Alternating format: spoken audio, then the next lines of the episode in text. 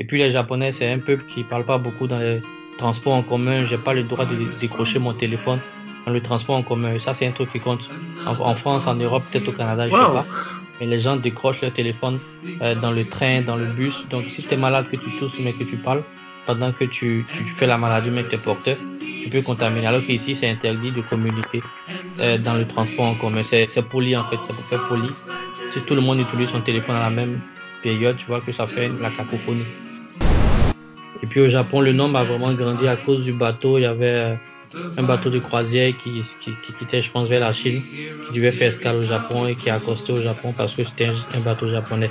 À part ça, les gens au Japon, il faut dire que c'est une période où on appelle euh, le Sakura Blossom. C'est une fleur qui fleurit ici euh, les Japonais sont sensibles au pollen.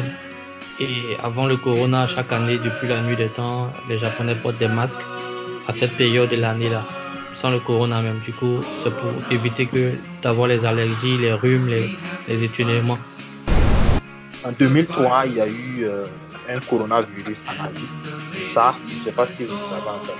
Il y a eu le SARS, il y a eu le MERS aussi. C'était des coronavirus précédents.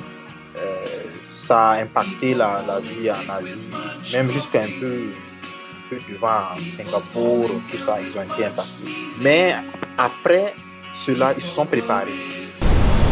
Mais Taïwan, à lui seul, est souverain. Qu'ils ont, besoin de personne. Parce que Taïwan n'est pas membre de l'ONU, ils ne sont pas membres de l'OMS, ils, se ils se suffisent à eux-mêmes. Donc, dès qu'il y a eu le problème, ils, ont, avaient besoin de personne et de rien. Donc, ils, produisent tout par, eux-mêmes, ils font tout par eux. Même le carburant, beaucoup de, il y a beaucoup de motos électriques, beaucoup de bus électriques. C'est-à-dire qu'ils commencent à bouger carrément, laisser tomber le pétrole commencent petit à petit à Donc, il y a, ils, cherchent vraiment leur indépendance. Donc aujourd'hui, moi je pense que que ce soit en Afrique ou en Europe ou aux États-Unis, comme tu le dis, il y a, il y a le même problème en fait. Aujourd'hui, les Africains regardent l'Europe qui elle-même n'a pas de solution, qui elle-même regarde l'Asie. Et je pense qu'on aurait dû regarder vers la Chine, euh, Hong Kong ou même l'Inde aussi qui avait été en train d'appliquer aussi certaines solutions, avoir des marchés. Par exemple, j'ai vu qu'on a permis des marchés au Burkina pendant qu'en Inde, on avait ouvert les marchés, mais il y avait des officiers qui, faisaient respecter les règles. Et pour moi, c'est ça qu'on doit essayer de. On doit utiliser notre cerveau en fait. Une personne dans, dans le domaine politique qui était malade et cette personne n'avait aucune opportunité d'être évacuée. Ça veut dire que nos dirigeants réalisent maintenant que s'ils n'ont rien dans leur pays, ben, quand il y a une crise, ils sont aussi foutus que la population elle-même. Donc, il faut qu'on commence à prendre des mesures.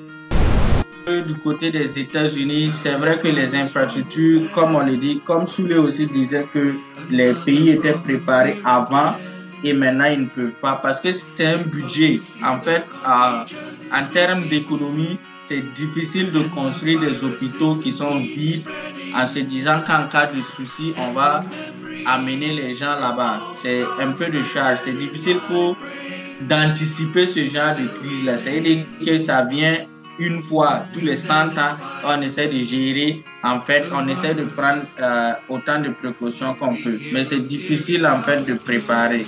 Maintenant, si en particulier des pays comme la Chine, ils ont une très forte population, ce qui veut dire qu'ils ont déjà le besoin qui est déjà grand. Mais pour une population qui est moins grande, ils ne peuvent pas déjà anticiper ces choses-là. C'est assez difficile comme investissement.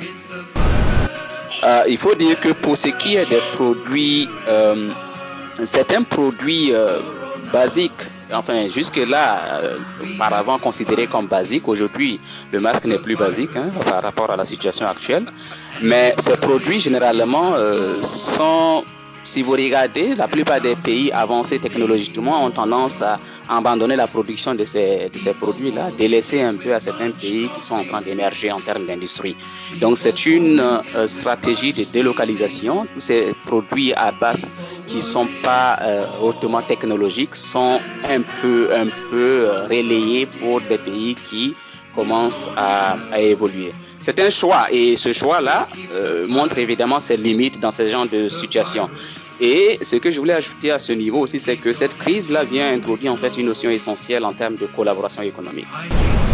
Les réalités africaines sont différentes. Je lisais sur les réseaux sociaux quelqu'un qui posait la question entre sortir et avoir le risque, disons 50 à 60% de risque d'avoir le virus, et rester à la maison et être à 100% sûr de mourir de faim, quel choix ferez-vous? Ben, Ça, c'est un choix économique et vital même, qui est assez simple. On sort. Et donc, évidemment, beaucoup vont sortir, euh, pas parce qu'ils ne sont pas conscients du risque, mais c'est juste euh, une question d'optimisation euh, entre mourir et puis prendre le risque de vivre. Donc, il y a un budget qui a été voté aussi bien pour tous ceux qui travaillent euh, pour accompagner les entreprises. Donc il y a des entreprises par exemple qui ne pouvaient pas gérer les, dont le, cœur de métier ne peut pas permettre de faire le télétravail par exemple. Ces entreprises-là ont été euh, obligées de fermer pendant ce confinement. Donc le personnel par exemple ont été mis dans ce qu'on appelle euh, le chômage partiel. Donc ça c'est un accompagnement qui fait que ils peuvent avoir en fait, ils peuvent percevoir jusqu'à 80% de leur salaire en fait déjà, donc ça leur permet déjà de pouvoir euh, survenir à leurs besoins. Il y a aussi euh, cet accompagnement qui est fait au niveau de euh, un appui au niveau de, des, entreprises. Il y, a des, mesures qui ont été prises pour accompagner déjà, notamment par rapport aux factures d'électricité, les factures d'eau et tout. Il y a aussi des accompagnements au niveau des banques pour permettre en fait aux entreprises d'avoir certains crédits à des tours encore plus avantageux pour toujours pour accompagner pendant cette crise. Bon, par exemple, pour les institutions comme la BAD, je pense que euh, tout le monde est jugé au résultat qui, qui est donné. Donc, euh, connaissant tes KPI et tes, tes, tes daily tasks, tu n'as pas d'autre choix. Tu vas le faire parce que si tu ne le fais pas, ça va finir par te rattraper. Mais est-ce que nos administrations euh, ont forcément ce système? Bon, ce que j'ai vu en Côte d'Ivoire, c'est que euh, ils ont essayé d'alléger un peu les horaires de travail et aussi de créer des systèmes de double vacation pour ne pas que euh, plusieurs staffs se retrouvent en même temps dans les bureaux. Le télétravail en Afrique, c'est possible, mais il y a vraiment de grands défis les défis euh, d'équipement qui, qui, devrait être un budget très élevé. Le défi au niveau du débit d'Internet, c'est qu'en général, dans les institutions, on a de très bons abonnements et tout. Mais si l'on veut euh, permettre à tout le monde de travailler de son domicile, cela supposerait qu'on a l'infrastructure installée dans la, majorité de nos quartiers et que cette infrastructure-là est vraiment euh, de, qualité acceptable pour pouvoir faire le travail qu'il faut. Le deuxième élément, c'est c'est le deuxième élément, c'est la question de l'énergie. Euh, il faut que les coupures intempestives de courant puissent s'arrêter pour que tout le monde puisse travailler normalement.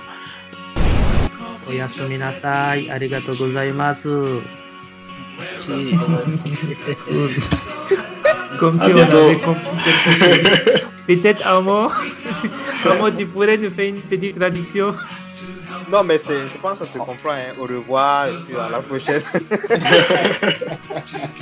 ça, ça, peut être effectivement facile à deviner.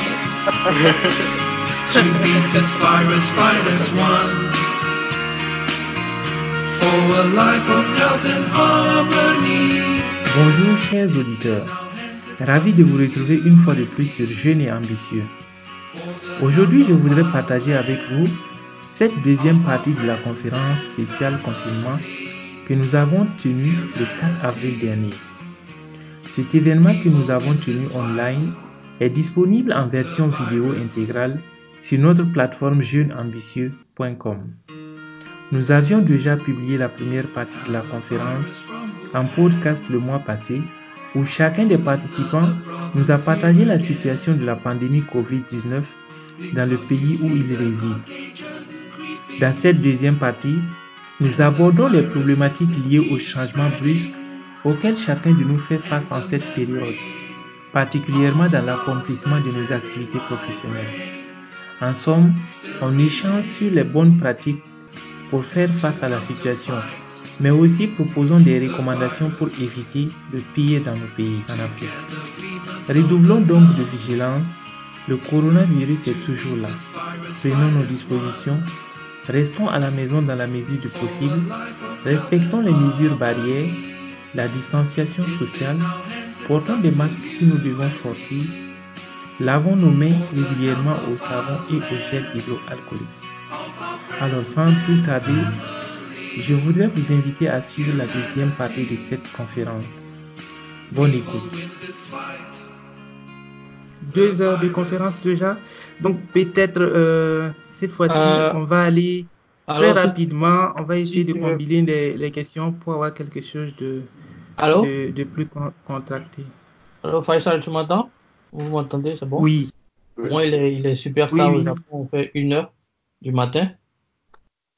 Donc, euh, je vais peut-être euh, vous laisser continuer et puis pouvoir écouter plus tard, tranquille. Ben, je pense que dans l'ensemble, euh, mais peut-être, peut-être avant de partir, si tu peux rapidement nous partager quelques-unes de tes expériences sur ces questions-là qui sont assez intéressantes, notamment le confinement, notamment le télétravail, comment est-ce que ah, d'accord. Ok, très, rapidement alors. cet aspect-là? Ouais. Ok, ok. Et également, également euh, des questions comme euh, les mesures que vous aviez mises en place là-bas pour pouvoir euh, éradiquer cette pandémie-là. D'accord, donc on va, on va essayer de dire, une question à trois volets rapidement. Le télétravail chez nous, à Schneider, là où je bosse, avant le corona et tout et tout, on a ce qu'on appelle le home office, homework, euh, telework. So, une fois dans la semaine, je travaillais déjà à la maison. Donc, sur cinq jours, je partais au travail quatre fois et puis le reste de la journée. Ah, maintenant, avec mon, mon titre de manager, j'avais pas vraiment besoin de partir tout le temps. Donc, souvent, je faisais deux fois dans la semaine avant de partir au boulot, ou même euh, deux fois sur cinq, euh, j'étais à la maison. Donc, on a déjà les VPN super sécurisés de la compagnie. Euh, du coup, c'est pas, pas nouveau euh, pour nous de faire cinq fois. C'est un peu difficile pour ceux qui sont qui travaillent sur le hardware, qui doivent faire les tests et tout et tout. Mais bon, moi personnellement, il n'y avait pas trop de com- complications euh, pour pouvoir mettre ce truc-là en place. C'était juste mon ordinateur et puis c'était déjà fait anyway. Après, euh, côté, euh, on va dire, il y a quelqu'un qui, l'a dit au départ, c'est intéressant de faire le, le télétravail, de rester à la maison pour bosser une semaine, mais quand ça fait trois semaines, un mois, ça va dans deux mois, ça commence à fatiguer. Et puis bon, heureusement que moi j'ai toujours la tête dans l'ordinateur, donc je suis confiné de, de fa- par défaut. Voilà, quand tu fais l'informatique et tu es un geek, euh, tu es déjà confiné. Déjà. Mais c'est pas, c'est pas différent? Euh, non, c'est pas différent. Hier, on a regardé La Casa de Papel. Euh, c'était pas différent. hein. Donc, Il n'y a pas de problème, tu vois. Voilà, donc euh, c'est c'est pas trop différent. Je veux dire, c'est vrai que j'ai plus de jours à la maison, mais le boulot, ça, ça, ça change. Il n'y a pas vraiment de changement à ce niveau. Euh, côté euh, précaution, le gouvernement japonais a fermé les écoles primaires. Euh, je pense euh, euh, début mars. Euh, ça tombait, ça coïncidait aussi avec les, les vacances ici. Il y a deux rentrées scolaires, en avril et puis en, octobre. Du coup, mars, c'est un peu les vacances. Et puis, en a- ils ont fermé les écoles. Ils ont fermé aussi l'aé- la- l'aéroport. Il n'y avait pas beaucoup de vols. Et puis, au Japon, le nombre a vraiment grandi à cause du bateau. Il y avait euh, un bateau de croisière qui, qui, qui quittait, je pense, vers la Chine, qui devait faire escale au Japon et qui a accosté au Japon parce que c'était un, bateau japonais. À part ça, les gens au Japon, il faut dire que c'est une période où on appelle euh, le Sakura Blossom. C'est une fleur qui fleurit ici. Et, euh, les Japonais ils sont sensibles à- au pollen. Et avant le corona, chaque année, depuis la nuit des temps, les Japonais portent des masques à cette période de l'année-là, sans le corona même. Du coup, c'est pour éviter que d'avoir les allergies, les rhumes, les, les.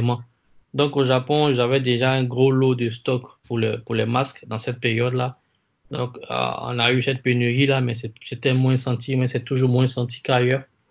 Et puis euh, les gens ont fait leurs courses. C'est vrai qu'en un jour, ça a été bizarre, mais les gens, au lieu de payer à manger comme les bons Africains, c'est plutôt les papiers toilettes, les papiers hygiéniques que les gens achetaient. Nous, on n'a pas trop compris pourquoi au lieu d'acheter à manger, les gens, c'est les culs qui les intéressaient. Mais bon, chacun gère sa chose. Voilà. Nous, on a déjà notre série d'agas avec de l'eau dedans. On n'a pas de problème avec le papier hygiénique. Donc, euh, c'est un peu ça. Les mesures, vraiment, c'était. De, réduire les trucs du public. Euh, après, il y a la compétition, comme la compétition de sumo, euh, qui est une compétition beaucoup suivie au Japon, les sumo, qui a été, euh, qui a- ils ont, ils ont fait la compétition sans le public. les Jeux Olympiques qui, sont prévus pour cette année, le gouvernement japonais ne veut pas l'annuler. Ils sont en train de reporter et puis bon, essayer de trouver des moyens pour que tout se passe bien. Donc en général, c'est ça rapidement pour. Je pense que j'ai répondu aux, questions. Hein. Oui, tout, tout, à fait. Mais en termes de, de, de, télétravail, quels sont les outils que vous aviez l'habitude d'utiliser? Comment est-ce que vous vous organisez pour pouvoir en fait exécuter le travail quotidien comme il se doit? Ok, ok. Euh, moi, je suis. Par exemple, nous, on est en train d'aller vers là et les questions qui sont posées, c'est que quand vous êtes sur place, vous travaillez ensemble, la collaboration, vous savez comment vous organiser. Mais à partir du moment où vous êtes à distance, comment est-ce qu'on parvient à établir le contact, euh, échanger des dossiers, non, il n'y a pas de garder la, la, motivation, comment est-ce que voilà. Il n'y a pas, il a pas vraiment gros souci à ce niveau. Déjà l'outil, nous on avait Skype et puis Microsoft Teams. Et puis comme j'ai dit, euh, Schneider, c'est le multinational, donc chaque fois chaque mercredi avant le corona, chaque mercredi, j'ai, chaque jour de la semaine, j'ai des appels euh, au Japon, la France, l'Allemagne, Singapour, Corée du Sud, et puis même en Afrique. Donc, on s'appelle toujours, c'est toujours décalé. Euh, quand je finis de travailler à 20 heures, par exemple, parfois au Japon, il est peut-être 11 heures à Abidjan, ou bien il est peut-être 13 heures en France. Donc, avant le corona, on avait déjà cette situation de time, time management. C'était challenging. Donc, on fait nos réunions grâce à Skype qui utilise euh, une autre compagnie en bas, et puis Teams, Microsoft Teams, pour aller plus vite. Les, données sont échangées travers Box. Euh, c'est un peu comme Dropbox, mais un peu plus professionnel. Et puis, euh, c'est un truc courant chez nous, en fait. C'est ce que je veux dire, c'est que on avait cette situation-là, vu que on est un peu partout dans le monde. Euh, donc, c'est pas nouveau pour nous et on n'a pas trop senti le choc à ce niveau-là. On n'avait pas besoin de s'adapter puisqu'on était déjà dedans. Ok, super. Alors, une dernière question, c'est quel est l'état actuel de la maladie euh, au Japon? Par exemple, on a entendu euh, des nouvelles en Chine, on explique comme quoi ils, ont, ils sont parvenus à maintenir la pandémie à l'heure actuelle et que les activités sont en train de reprendre. Certains même sont, ont commencé à aller au boulot. Et, et donc, au Japon, comment est-ce que euh, les choses euh, sont à l'heure actuelle? Est-ce que vous êtes aussi dans la même dynamique ou quelles sont les attentes en fait? Je pense qu'au départ, en décembre, janvier, quand ça commençait, le Japon était numéro 2, numéro 3, euh, côté affecté et puis nombre de morts. Mais là, c'est tout, je pense, numéro 12, 13, comme ça. Donc, il y a moins de morts. La stratégie que le gouvernement japonais a adoptée, dès le départ, c'était de faire moins de tests. Je pense que c'est ce qu'en Europe, en France, on voulait faire, mais ils n'ont pas vraiment euh, suivi aussi le confinement qui a fait que le nombre a augmenté. Ici, c'était moins, moins de tests. On teste moins de personnes, donc on a moins de nombre. Mais les gens restaient déjà confinés à la maison. Et dans les trains, on, on, s'évitait, si tu veux. Euh, tu portes ton masque, comme j'ai dit, même, même sans le corona, on a tous nos masques. Et puis les Japonais, c'est un peuple qui parle pas beaucoup dans les transports en commun. J'ai pas le droit de décrocher mon téléphone dans le transport en commun. Et ça, c'est un truc qui compte. En, France, en Europe, peut-être au Canada, je sais pas. Mais les gens décrochent leur téléphone euh, dans le train, dans le bus. Donc, si tu es malade, que tu tousses, mais que tu parles, pendant que tu, tu fais la maladie, mais que tu es porteur, tu peux contaminer. Alors qu'ici, c'est interdit de communiquer euh, dans le transport en commun. C'est poli, en fait, c'est pour faire poli. Si tout le monde utilise son téléphone à la même période, tu vois que ça fait la cacophonie. Et puis, euh, on a toujours nos masques. Dès que avril, pardon, février commence, janvier commence, on porte les masques pour éviter que le pollen rentre dans nos narines. Bon, moi, je suis africain, j'ai pas ce problème-là, mais les les Asiatiques ont beaucoup de ce problème. Donc, toutes ces mesures, on va dire, qui existaient déjà dans le monde asiatique, a permis de ralentir ce truc-là. Et euh, c'est un peu ce que je peux dire à ce niveau-là. Le Japon n'est pas au niveau alarmant comme les, States now, et puis euh, le Canada qui est en train de grandir, l'Europe qui est, on est peut-être numéro 15, numéro 13. C'est vraiment passé en bas et on essaie de s'éviter. De toute façon, s'éviter. Donc, il n'y a pas de souci, quoi. Tout à fait. Ok. Et est-ce que tu as des mots de fin, étant donné qu'il est, il est déjà tard là-bas? Ouais, 1h19 du matin, vraiment, c'est un plaisir. Euh, je pense que même après cette crise-là, c'est une, une, occasion pour pouvoir se regrouper peut-être une fois chaque semestre. Ça peut être une bonne idée pour nous de pouvoir, euh, s'il fait ça, je veux développer un truc comme ça. On, va trouver, on va trouver euh, un sujet un topic, je sais pas moi. Déjà, moi, je fais Elder au Japon. J'ai une chaîne YouTube avec près de 5000 abonnés, euh, non, 3000 abonnés. Bientôt, presque, je sais plus. 3000, 5000 abonnés. Je partage les informations sur les bourses d'études pour tous les petits frères qui veulent venir étudier euh, au Japon, qui veulent aller au Canada, en France. Et puis, j'ai ma page Facebook qui a bientôt 5000 abonnés. Je partage mon expérience d'ancien boursier. Donc, euh, on peut se regrouper, discuter des sujets qui peuvent intéresser les petits frères au pays, partager. Comme je dis, on a déjà réussi, on a déjà eu nos bourses, on travaille à la base, on travaille euh, dans, l'économie, il y a un qui a son propre compte. C'est le moment de partager pour la nouvelle génération et euh, on gagne rien à, confisquer tout ce qu'on a appris. Donc, euh, on peut créer une plateforme après et puis échanger même après le Covid, trouver d'autres thèmes qui pourraient nous réunir et puis discuter. Là, il est 1h20 au Japon. Je suis vraiment désolé pour tout le monde. Euh, mais bon, je vais vous suivre si c'est si c'est uploadé et puis on garde le contact. Sur LinkedIn aussi, je suis là-bas avec euh, un nouveau concept que j'ai créé, le CV 4.0. Voilà, tout ça, c'est les idées des Elder. Où on, va, on peut bavarder après sur LinkedIn, tout le monde, il n'y a pas de souci. I am open. Ça, marche. Merci beaucoup, Elder. C'était un très grand plaisir.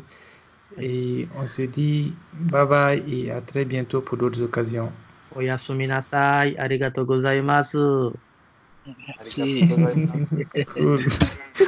Comme si on avait compris quelque chose. Peut-être Amo, tu pourrais nous faire une petite traduction. Non, mais c'est, je pense que ça se comprend. Hein. Au revoir et puis à la prochaine. ça, ça, peut être effectivement facile à deviner. c'est ça. ok, super. Alors, euh, les amis, je ne sais pas quel est votre avis sur l'état actuel des choses. On avait prévu une heure, deux heures maximum, mais là, on est en train de déborder. Donc, ce que je vais proposer, c'est que vraiment, oui. Oui, je peux, je peux euh, continuer avec euh, son intervention en même temps. Et comme c'est. D'accord. D'accord, super. C'est un peu, c'est un peu la vie. Et il y a beaucoup de choses qu'il a dit qui, voilà, qui, que je, je dirais que c'est pratiquement la même expérience. Hein. Euh, il a dit beaucoup de choses comme quoi les habitudes de vie en Asie, en fait, ont facilité en fait la gestion de, la crise en question.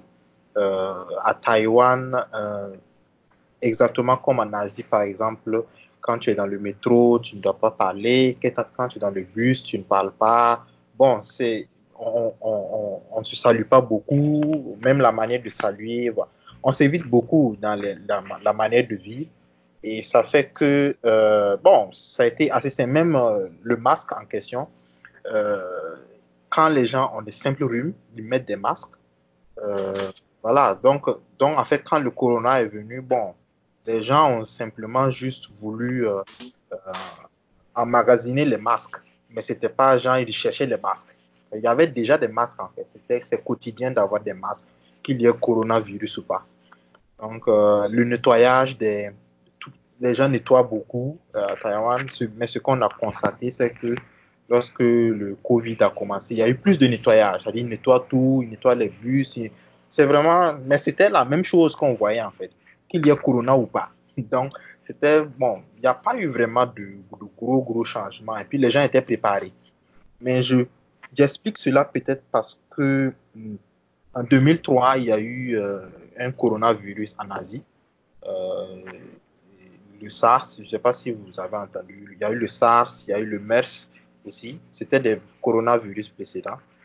Euh, ça a impacté la, vie en Asie, même jusqu'à un peu, un peu devant Singapour, tout ça, ils ont été impactés.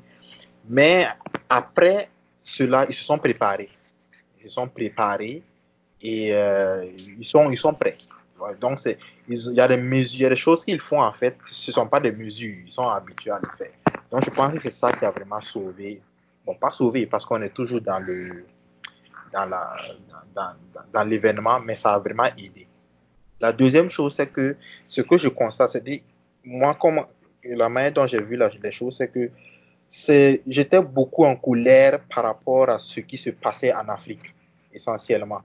Parce que euh, d'abord, euh, je peux comprendre qu'on peut, euh, on peut négliger le fait que c'est fait que c'est en Asie, bon, c'est un peu loin, ça ne nous concerne pas. Mais dès que ça commence en Europe, il y a eu toujours cette négligence. C'est-à-dire, on a toujours vu cette négligence et tout, tout. Alors qu'en Asie, la stratégie, c'était euh, la prévention. C'est-à-dire, il y a une prévention euh, qui a fait qu'en fait, il n'y avait pas vraiment de confinement.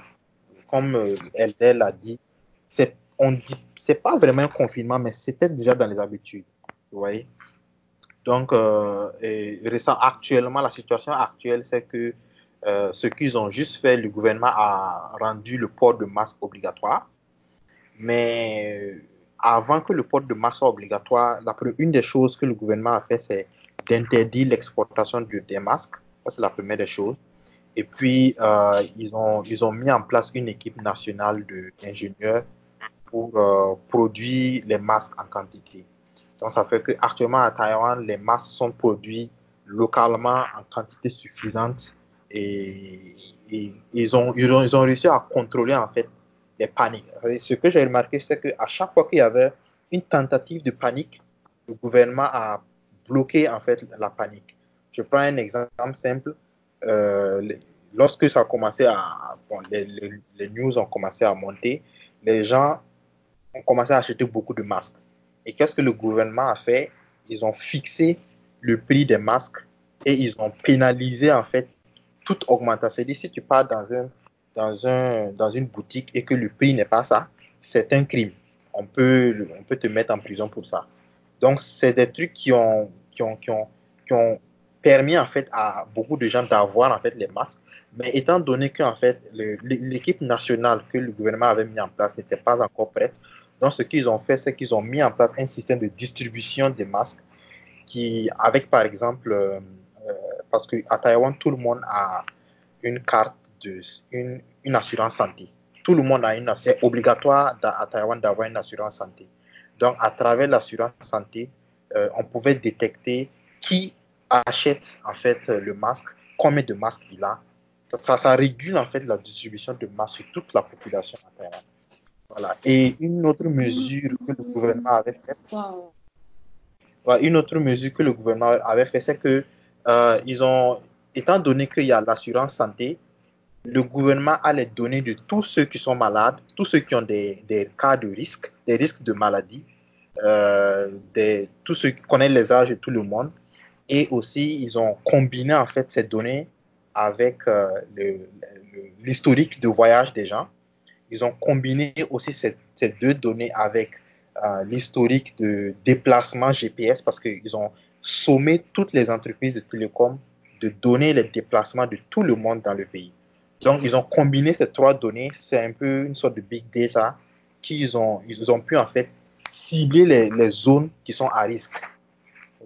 Donc, ça permet en fait de savoir, le gouvernement peut savoir ceux qui sont à risque, où est-ce qu'ils se trouvent, qu'est-ce qu'ils font et où est-ce qu'ils vont, etc., etc. Donc, ça, ça a vraiment permis euh, au, gouvernement de contrôler en fait l'évolution de la maladie.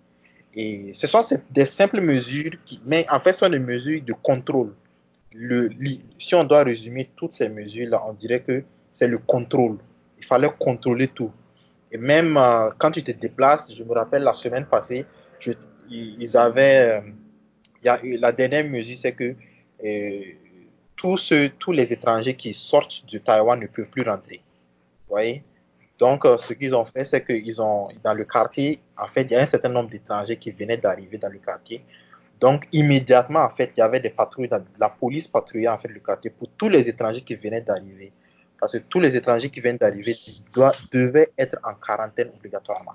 Donc, ils savaient en fait où ces étrangers sont allés et ils patrouillaient le quartier pour être sûr que ces étrangers ne sortent pas. Euh, voilà, pour qu'ils respectent en fait les deux semaines de confinement. Donc, ça, c'est juste, des, hein. voilà, juste des exemples pour vous dire que c'est la stratégie, c'était une stratégie de, de prévention. Voilà, donc ça permet, ça permet aux gens de toujours braquer à leurs assises parce que à Taïwan, c'est pratiquement impossible de confiner. C'est difficile de confiner les gens. Les gens mangent dehors, les gens ne préparent pas. C'est-à-dire, la vie est dehors. C'est-à-dire, si tu confines, ça sera carrément la catastrophe. Les gens ne pourront rien faire. Donc, ils étaient obligés de mettre en place des mesures pour euh, permettre aux gens de toujours, euh, de toujours vaquer à leurs occupations. Et une chose, avant de peut-être clore cette, question de mesure, c'est qu'une chose qui m'a, euh, bon, pas sur Taïwan mais sur le monde entier, c'est que j'ai eu l'impression que, euh, surtout en Afrique, les gens étaient sur la question du devons-nous confiner ou, ou pas. Alors qu'en fait, il y avait plein d'alternatives qui, qui, qui, ne, qui ne forçaient pas forcément les pays africains à confiner. En fait, peut-être que, que les Africains confinent à cause de l'impact européen. Il y, a, des amis camerounais qui me disent que à les Africains sont trop européens. On me, on me reproche souvent ça. Mais avait tellement d'alternatives. Je prends par exemple bon, un, un, pays en Europe même, comme euh, les Pays-Bas, ils ont décidé de ne pas confiner, ils ont carrément refusé le confinement et ils ont, ils ont adopté une politique d'immunité. C'est-à-dire ils cherchent en fait l'immunité, tu vois. Et il y a d'autres, un pays aussi comme euh, Singapour qui a adopté cette politique-là. C'est-à-dire l'immunité, ça veut dire ils espèrent que à un moment donné, la population sera immunisée. Parce que la question en fait de, des, des, des personnes âgées qui ont et puis les personnes non âgées qui n'ont pas. En fait, ce sont des questions statistiques. C'est-à-dire, les gens ont, la plus, beaucoup de gens ont en fait le coronavirus. Mais ce qui est constaté statistiquement, c'est que 2% de, des plus de 60 ans euh, euh, meurent de ça. Et aussi, parmi, ces, parmi ceux qui meurent là, ce sont des gens qui ont plus des cas de, maladies chroniques, diabète, euh, hypertension. D'ailleurs, le premier cas décédé au Burkina Faso, pense que c'était une dame d'un parti politique qui avait un diabète. Donc, en fait, c'est des cas comme ça que si on arrivait à isoler ces cas-là, et ça allait en fait, on allait pouvoir en fait éviter que ces personnes ne meurent parce qu'on allait pouvoir bien les prendre en charge parce que ce sont des cas les plus critiques. Alors que les autres cas, en fait, sont des cas, bon, les gars peuvent marcher, il n'y a pas de problème, mais s'ils contaminent les gens, il suffit qu'ils ne contaminent pas les personnes à risque. Donc, il y, avait tellement de méthodes qui pouvaient permettre d'éviter en le confinement, d'éviter le travail à distance. D'ailleurs, le travail à distance, nous, on n'est pas, en tout cas dans mon entreprise, on ne le fait pas, mais le fait que d'autres entreprises le, font, on est, obligé de faire le travail à distance. Parce qu'il y, a des, y a des partenaires avec le, par exemple, on a un partenaire en Corée. Eux, bon, le fait qu'on ne peut même pas sortir du pays, avant c'était fait, on va en Corée, on fait la réunion, maintenant on ne peut plus sortir, donc on est obligé de faire une réunion en ligne. Mais bon, c'est les outils normaux, c'est-à-dire on utilise, on, on, utilise Zoom, pour, je sais, je sais que peut-être que Faisal est intéressé par savoir quel on utilise. On utilise Zoom et on utilise également euh, euh, Skype de bon, pas Skype. Microsoft a un outil qui s'utilise à l'interne aussi qu'on utilise. Ce sont les deux outils essentiellement. Mais à part ça, euh, voilà. Exactement. Dans, Microsoft, dans Office, Microsoft Office, il y a un plan qui permet. Okay. C'est Link, je crois. Voilà, un truc comme ça. Voilà, voilà.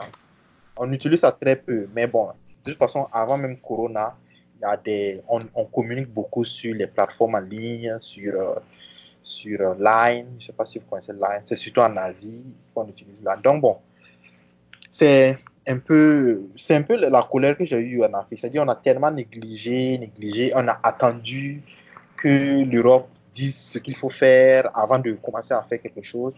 Et en fait, on le fait sans vraiment tenir compte des réalités de l'Afrique. C'est difficile de faire un confinement en Afrique. Euh, si, par exemple, des pays comme à Taïwan, si, si, à Taïwan, c'est difficile de le faire, je ne vois pas comment en Afrique, ils vont vraiment le, pouvoir le faire. Alors, pour, pour soutenir un peu l'idée que tu avances, effectivement, quand tu prends nos pays où il y a beaucoup de de gens dans la population, plus de, on va dire 60%, qui sont dans le secteur informel, qui sont dans des activités où, en fait, ils parviennent à se nourrir, à subvenir à leurs besoins au jour le jour. -hmm. Beaucoup d'entre eux, s'ils arrêtent de travailler aujourd'hui et demain, après-demain, ils n'auront pas de quoi manger. Oui. Et quand on parle de, confinement, comment est-ce qu'on va pouvoir confiner ces genres de personnes-là? Du coup, à notre niveau, à partir du moment où les gens ont commencé à parler de confinement, il y a une autre donne qui est, qui est rentrée en jeu. Et c'est le fait de pouvoir soutenir les populations, là, de pouvoir tenir cette période. Donc, il va falloir trouver des ressources et trouver le moyen également de pouvoir dis dispatcher ces, ces moyens-là pour que chacun qui est dans le besoin puisse pouvoir s'en sortir. Et là même, c'est déjà pas, pas, réalisable. Parce que comment est-ce qu'on va trouver tous ceux-là qui sont, qui sont dans le besoin, tout en sachant bien qu'il y a des gens, peut-être ils ont des moyens, mais ils vont pas refuser de prendre ajouter, alors qu'on n'a pas des, des, moyens infinis. C'est assez délicat. Ouais, ouais. C'est vraiment délicat et ça, ça, ça, ça soulève beaucoup. C'est pour ça au début je parlais de problèmes sociaux, politiques et économiques. Ça veut dire on a déplacé en fait euh, le, problème. C'est devenu maintenant social. Et, sans compter que même le côté nourriture, euh, beaucoup de pays africains importent leur nourriture. Je pense que euh, Estelle, je ne sais pas si c'est ça, Estelle qui a parlé de, ils importent, le, Soudan du Sud importe beaucoup de pays voisins. C'est pratiquement, si vous prenez le Burkina, c'est le cas. Et aussi, même en Côte d'Ivoire, il y a des importations de Chine. Donc, il y a un problème de, de souveraineté alimentaire. Ça veut dire, côté, côté alimentaire, on n'est pas souverain, vous voyez. Alors que vous prenez un pays comme Taïwan, Taïwan, et avec les problèmes, bon, je ne rentre pas dans les problèmes politiques que Taïwan a avec la Chine, mais Taïwan, à lui seul, est souverain. C'est-à-dire qu'ils ont, ont besoin de personne. Parce que Taïwan n'est pas membre de l'ONU, ils ne sont pas membres de l'OMS, ils, ils, se ils suffisent à eux-mêmes. Donc, dès qu'il y a eu le problème, ils, ils n'avaient besoin de personne et de rien. Donc, ils, produisent tout par, eux-mêmes, ils font tout par eux-mêmes. Même le, carburant, beaucoup de, il y a beaucoup de motos électriques, beaucoup de bus électriques. C'est-à-dire qu'ils commencent à bouger carrément, laisser tomber le, le, le, pétrole. Ils commencent petit à petit à laisser. Donc, ils, ils cherchent vraiment leur indépendance. Alors que dans nos pays africains, l'indépendance est, un problème. Même pas, laissons même l'Afrique. Même en France, la France, par exemple, a même un problème d'indépendance. Même les, les, masques, ils n'arrivent pas à produire suffisamment de masques. Vous voyez? Et à Taïwan, ils ont créé une équipe nationale pour produire spécifiquement les masques. Vous voyez? Donc, c'est, c'est une, il y a un problème de gestion au niveau politique que, en fait, le Covid-19 nous démontre. Ça démontre que les politiques n'arrivent pas à gérer des crises. Euh, voilà. Et peut-être que, et aussi au niveau africain, on n'est pas peut-être qu'on n'a pas essayé de voir d'autres options. D'autres options. Et bon, peut-être que malheureusement, il n'y a pas de béninois, mais le Bénin, par exemple, montre des exemples qui, voilà, d'autres, d'autres options qui, qui, sont acceptables en Afrique, mais malheureusement, les, beaucoup de pays africains qui, voilà, ça sera difficile de, gérer. Et une chose, une dernière chose, pardon, euh, on a tendance à dire que euh, et oui, en, Europe, il y a beaucoup de, ils ont des infrastructures et, ils n'en s'en sortent pas. Donc, si ça arrive en Afrique, on ne va pas s'en sortir. Souvent, souvent, j'aimerais corriger ça en disant que même les Européens et les Américains n'ont pas d'infrastructure pour lutter contre le Covid-19. Ils n'ont pas d'infrastructure. Il suffit de voir les news. Ils n'arrivent pas à gérer en fait, ce n'est pas une question d'infrastructure, c'est une question de, de préparation. C'est-à-dire qu'il n'y a pas un pays dans le monde qui était préparé à ça. La Chine n'était pas préparée. voyez, la Chine n'était pas préparée. Aucun des pays n'était préparé. Mais il y avait des systèmes, par exemple à Taïwan, à Singapour, en Corée du, du Sud, il y avait des systèmes qui permettaient de gérer en fait la crise. Mais côté infrastructure, personne n'était préparé aux États, actuellement les États-Unis, c'est le, le, pays le moins. C'est-à-dire ils n'ont pratiquement rien, même les Tout à fait. Tout à fait. Vu l'évolution des choses là-bas, oui, Hamza pourra nous le confirmer. Voilà, il n'arrive pas. Donc c'est pour dire en fait, pour dire que c'est pas une question d'Afrique, c'est une question d'organisation, de préparation.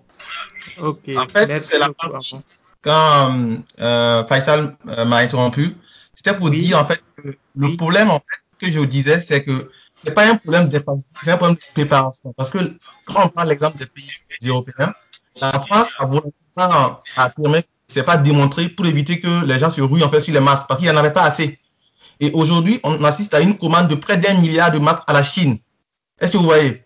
Pendant que des, des, études montrent en fait que le masque a un incident sur la contagion en fait. Des pays comme des, des villes comme Hong Kong arrivent à ne pas être confinés parce qu'ils ils ont les barrières sociales et ils ont aussi les masques. Donc en réalité, le problème, c'est qu'aujourd'hui, il y a, il y a quatre ans, la France avait euh, une réserve plus de 500 millions ou 1 milliard de masques. Et aujourd'hui, les pays ont fait des choix et ils sont plus préparés. Ils n'ont pas d'infrastructure en fait. Donc aujourd'hui, moi je pense que que ce soit en Afrique ou en Europe ou aux États-Unis, comme tu le dis, il y a, il y a le même problème en fait. Aujourd'hui, les Africains regardent l'Europe qui elle-même n'a pas de solution, qui elle-même regarde l'Asie. Et je pense qu'on aurait dû regarder vers la Chine, euh, Hong Kong ou même l'Inde aussi qui avait qui était en train d'appliquer aussi certaines solutions, avoir des marchés. Par exemple, j'ai vu qu'on a fermé des marchés au Burkina, pendant qu'en Inde, on avait ouvert les marchés, mais il y avait des officiers qui, qui, qui faisaient respecter les règles. Et pour moi, c'est ça qu'on doit essayer de, on doit utiliser notre cerveau, en fait. Bon, en fait, j'ai l'impression qu'on a débranché notre cerveau et on essaie de copier. C'est un peu euh, ce qui est triste, en fait, dans cette histoire aussi. ok. Merci beaucoup pour ton intervention, Suleiman. C'est pas assez drôle. En Afrique, c'est vrai que moi, je vois ça un peu comme l'opportunité pour nos pays de prendre un peu pas mal de choses en compte et de façon sérieuse parce que on a toujours cette compréhension en fait que euh, les citoyens sont là et ils servent euh, l'État, mais en fait, il se trouve que tout le monde travaille ensemble. Si euh, on a l'exemple que euh, Amon donnait où on avait euh, une personne dans, dans le domaine politique qui était malade et cette personne n'avait aucune opportunité d'être évacuée. Ça veut dire que nos dirigeants réalisent maintenant que s'ils n'ont rien dans leur pays, ben, quand il y a une crise, ils sont aussi foutus que la population elle-même. Donc, il faut qu'on commence à prendre des mesures. Concernant le marché, si on doit essayer de copier ce qui se passe en Inde, c'est assez euh, le temps, le temps ne permet pas vraiment d'appliquer un peu la méthode qu'ils ont pris parce que euh, en Inde, c'est une initiative que la population elle-même a choisi de faire, de créer cette et ces populations qu'on dit un peu pauvres, ce sont ces gens-là qui ont accepté et puis euh, mettre en place euh, un certain nombre d'infrastructures et de normes que les gens respectent. Et maintenant, les officiers sont là et il s'assure que les gens respectent. Et une autre chose, c'est que le ministre en particulier qui est en Inde et qui s'appelle Modi était ce qu'on appelle un team maker. C'était un gars de la rue, en fait. C'était un gars de la rue qui a évolué et qui s'est retrouvé dans la politique. Donc, il connaît toutes les réalités même de la population, depuis le, plus pauvre jusqu'au au moins au, au, plus nanti. Donc cet exemple avec l'Inde, c'est difficile qu'on puisse l'appliquer, mais il faut dire que dans nos pays, on a commencé à prendre un certain nombre d'initiatives. J'ai écouté un peu ce que le président a pris comme décision d'investir beaucoup dans l'agriculture, de soutenir un peu, euh, maintenir et soutenir les, entreprises. Parce que ce qui se passe, c'est que d'habitude, on a des budgets qui sont votés pour soutenir les entreprises, mais les entreprises ne reçoivent pas ces budgets. Quand on dit un milliard, on va peut-être euh, avoir 10 millions que ces entreprises ont reçus. Mais maintenant, on est dans une situation où si le gouvernement ne soutient pas la population, ce qui va suivre, c'est que les gens vont marcher dans la rue. Ça veut dire que tu ne peux pas maintenir ton pouvoir, en fait, à, en faisant les choses ainsi. Donc, euh, pour revenir un peu du côté des États-Unis, c'est vrai que les infrastructures, comme on le dit, comme Souley aussi disait que les pays étaient préparés avant et maintenant ils ne peuvent pas parce que c'est un budget. En fait, euh, en termes d'économie, c'est difficile de construire des hôpitaux qui sont vides en se disant qu'en cas de souci, on va amener les gens là-bas. C'est un peu de charge. C'est difficile pour d'anticiper ce genre de crise-là. C'est-à-dire que ça vient une fois tous les 100 ans, on essaie de gérer. En fait, on essaie de prendre euh, autant de précautions qu'on peut. Mais c'est difficile, en fait, de préparer.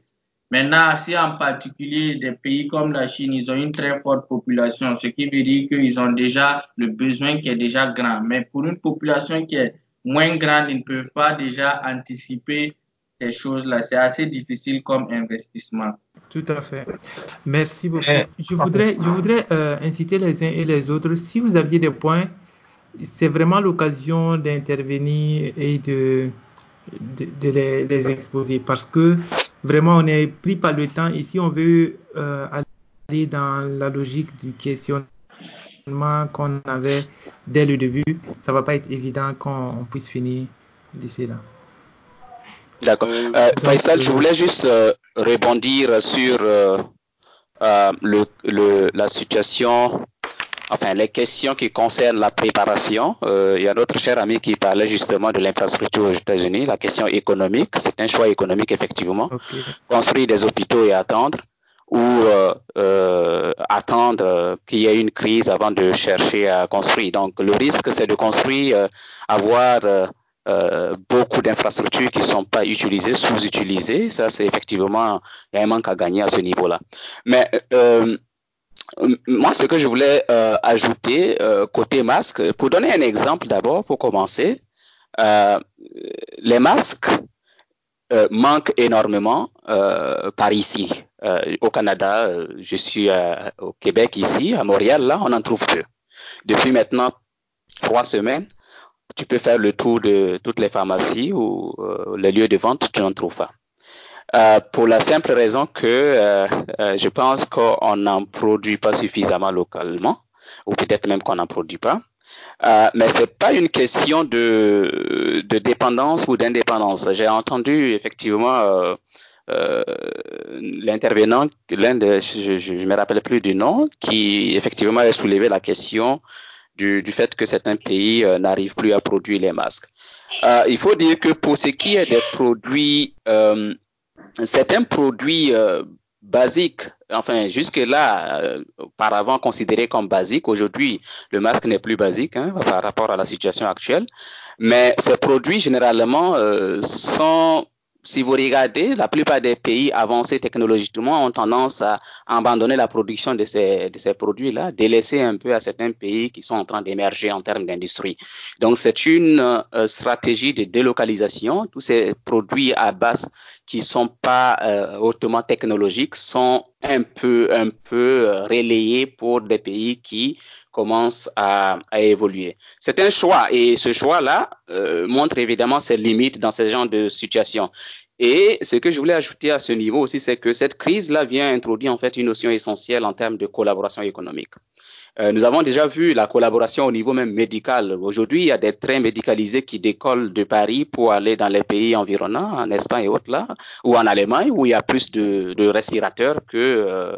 Et donc ça, c'est un exemple de collaboration. Quand j'ai vu ça à la télé, je me suis dit, ben waouh, on commence maintenant justement à réveiller notre euh, puissance de collaboration qui pourra nous aider à combattre ce virus-là.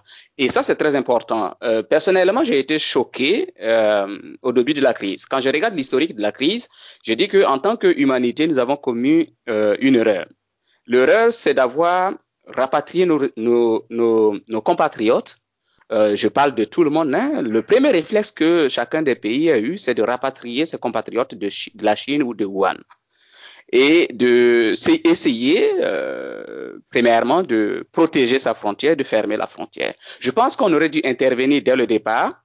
Au lieu de rapatrier, on aurait dû déjà lancer cette, euh, ce mouvement de collaboration autour de la Chine et de se poser les bonnes questions, comment nous allons résoudre ce problème.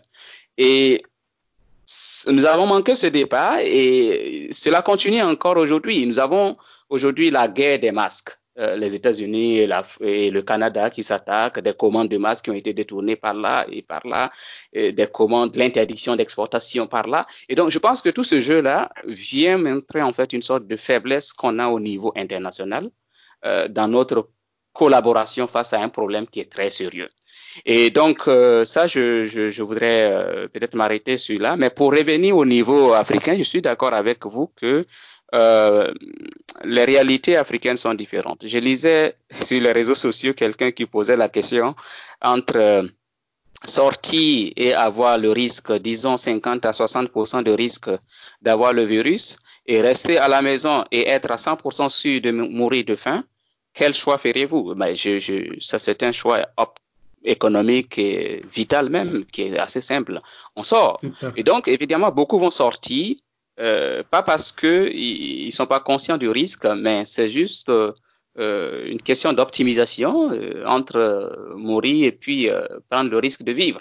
Donc, euh, c'est là. Maintenant, pour ce qui est du, de l'intervention, ou même hein, du risque au niveau africain, Moi, je suis optimiste. Euh, certains m'accusent d'être trop optimiste par rapport au continent africain, mais je dis que euh, l'alarme qu'on lance autour de nous quant à, à l'effet de cette crise-là au niveau humanitaire sur le continent africain se base, à mon sens, sur une hypothèse. Et l'hypothèse, c'est que l'Afrique est en retard en termes de euh, au niveau de la pandémie et donc le cas va exploser en Afrique. C'est une possibilité. Je ne suis pas en train d'écarter cette possibilité. C'est une possibilité, mais il y a aussi une autre possibilité qui pourrait aussi expliquer le fait que l'Afrique est aussi euh, en retard, enregistre aujourd'hui un faible taux. C'est vrai que les progressions sont énormes. Euh, dans les pays comme le Burkina Faso, la Côte d'Ivoire, mais comparé au nombre de cas enregistrés dans les pays développé euh, au Canada, aux États-Unis, en Italie, euh, on est encore à, une phase de démarrage. Maintenant, si on tient compte de plusieurs paramètres, question de mobilité, l'ouverture, l'intégration au niveau mondial euh, et les fermetures de frontières qui viennent s'ajouter, on peut avoir un peu d'espoir. Il faut donner, il faut avoir cette, je veux dire, cet espoir là que peut-être que euh, on pourrait évoluer effectivement avec euh, des cas, le nombre de cas journaliers qui dépasse pas les 100 et jusqu'à ce que mondialement ou ensemble, euh, on arrive à trouver une solution, que ce soit un vaccin ou encore un médicament efficace. Pourquoi pas même que ça vienne de l'Afrique, c'est une possibilité. Donc moi, j'ai beaucoup d'espoir. Je sais que la crise a surpris tout le monde, principalement les pays africains, mais euh, on se bat. C'est comme s'il y a une crise, on ne peut pas arrêter la crise pour se préparer. Il faut nager, il faut apprendre à nager euh, avec les, les, systèmes de sauvetage qu'il faut, et puis en espérant que, entre temps, on arrive à s'en sortir. Euh, c'est ce que je voulais ajouter. Sinon, euh, pour nous aujourd'hui, euh, ou du moins, j'ai la question aussi que je me pose, c'est pourquoi ne pas faire comme Taïwan, essayer de démocratiser la distribution, distribuer uniformément les masques, produire suffisamment pour distribuer et rendre les masques obligatoires dans tous les pays. Parce que, de toute évidence, ces masques-là permettent effectivement de lutter efficacement contre le virus. Donc, rendre les masques obligatoires. Mais si dans des pays comme au Canada, ici, au Québec particulièrement, on n'arrive pas à avoir de masques, on se pose la question sur euh, euh, comment nous allons pouvoir combattre ce virus-là. Et pour ajouter une petite information, il y a une nouvelle étude qui est sortie récemment de MIT, je pense, qui confirme ce que Faisal disait au départ. Il semble que le virus peut non seulement voyager, lorsqu'on est tenu ou on tousse, le virus peut voyager plus de 6 mètres, je crois. Euh, on parlait de 6 à 7 mètres. Et le virus aussi peut rester dans l'air plus de une heure. Et donc, tous ces paramètres-là laisse croire qu'il est difficile de combattre ce virus-là sans porter les masques. Euh, c'est ce que je voulais juste ajouter sur ces trois points et euh, euh, on pourra discuter toujours sur d'autres points qui viendront s'ajouter. Je ne sais pas, vous m'entendez bien? Apparemment, j'avais une petite déconnexion. Beaucoup de nos pays n'étaient pas du tout préparés et on est tous tombés là-dedans. On essaie de nager à contre-courant du moins pour pouvoir euh, relever le défi et, sauver la planète de façon générale. Mais euh, je sais pas si euh, certains d'entre nous sont déjà au courant. Je, il semble qu'il y a la Banque mondiale qui avait déjà planifié quelque chose dans ce sens, notamment avec une police d'assurance qu'on appelle Pandemic Bonds. Justement, j'avais invité Michel, Michel qui est de la Banque mondiale, et j'espérais qu'ils puissent partager cette expérience-là avec nous. Donc je disais que c'est une, forme de police d'assurance qu'ils ont mis en place. Euh, ils ont émis des, des, bons que des investisseurs privés ont achetés et cela les a permis de réunir un nombre conséquent de montants qui pourraient être utilisés si d'aventure on a des situations pandémiques comme le coronavirus. Et c'est des montants assez conséquents qui, permettent, dès qu'il y a une situation de ce genre-là, qu'on débloque des moyens déjà à disposition pour ce cas, au lieu d'attendre à chaque fois qu'il y ait des, des pays donateurs pour pouvoir euh, soutenir les pays en difficulté comme les nôtres en Afrique. Mais il semble que le problème principal de cette police d'assurance-là, c'est que euh, telle qu'elle a été conçue, c'est quand vraiment euh, la pandémie a eu des impacts et que au-delà de cette pandémie-là, maintenant, on veut se relever, que euh, les montants peuvent être débloqués pour pouvoir soutenir l'économie. Mais pendant que la pandémie est là, ça tarde. Il y a pas mal de dispositions qu'il faut déclencher avant de pouvoir retirer ces montants. Mais c'est dommage qu'ils ne soient pas là. Je voudrais partager un peu le, qui... la gestion de, qui, est, bon, qui est faite en fait par de la crise en fait niveau financier. L'organisation politique, euh, la politique financière adoptée en fait au niveau de la France. Euh, il faut d'abord dire que au niveau de, des restrictions par rapport au confinement ici, c'est que déjà pour, pour sortir, il faut que le gouvernement a fait sortir en fait une euh, a mis en ligne en fait une fiche qu'il faut force, obligatoirement remplir. Il y a des conditions en fait comme c'est une forme de déclaration sur l'honneur que tu remplis quand tu quand tu dois sortir faire tes courses ou que quand tu dois faire porter assistance à quelqu'un, euh, une personne âgée ou quand tu vas aller travailler. Tu dois remplir la fiche et la signer en fait, dater, signer, tu sors en fait. Et quand tu te fais contrôler par la police, euh, quand tu n'as pas la fiche, tu, tu, peux être tu es exposé en fait à des amendes. Ça peut aller de 135 euros à plus que ça en fait. Donc euh, il y a vraiment un, souci de vouloir faire respecter en fait le confinement. Donc dans ce sens, le gouvernement a dû en fait euh, mettre en œuvre certaines mesures économiques pour accompagner les entreprises. Donc il y a un budget qui a été voté, aussi bien pour tous ceux qui travaillent euh, pour accompagner les entreprises. Donc il y a des entreprises par exemple qui pouvaient pas gérer les dont le, cœur de métier ne peut pas permettre de faire le télétravail, par exemple, ces entreprises-là ont été obligées de fermer pendant ce confinement. Donc, le personnel, par exemple, ont été mis dans ce qu'on appelle euh, le chômage partiel. Donc, euh, ça, c'est un accompagnement qui fait que ils peuvent avoir, en fait, ils peuvent percevoir jusqu'à 80% de leur salaire, en fait, déjà. Donc, ça leur permet déjà de pouvoir vivre déjà, de pouvoir se faire, s'acheter à faire leurs courses ou pour survenir à leurs besoins. Il y a aussi euh, cet accompagnement qui est fait au niveau de euh, un appui au niveau de, des entreprises. Il y, a des, il y, a des, mesures qui ont été prises pour accompagner déjà, notamment par rapport aux factures d'électricité, euh, les factures d'eau et tout, pour euh, sursoir en fait à certaines, euh, certaines factures. Il y a aussi des accompagnements au niveau des banques pour permettre en fait aux entreprises d'avoir certains crédits à des taux encore plus avantageux pour toujours pour accompagner pendant cette crise.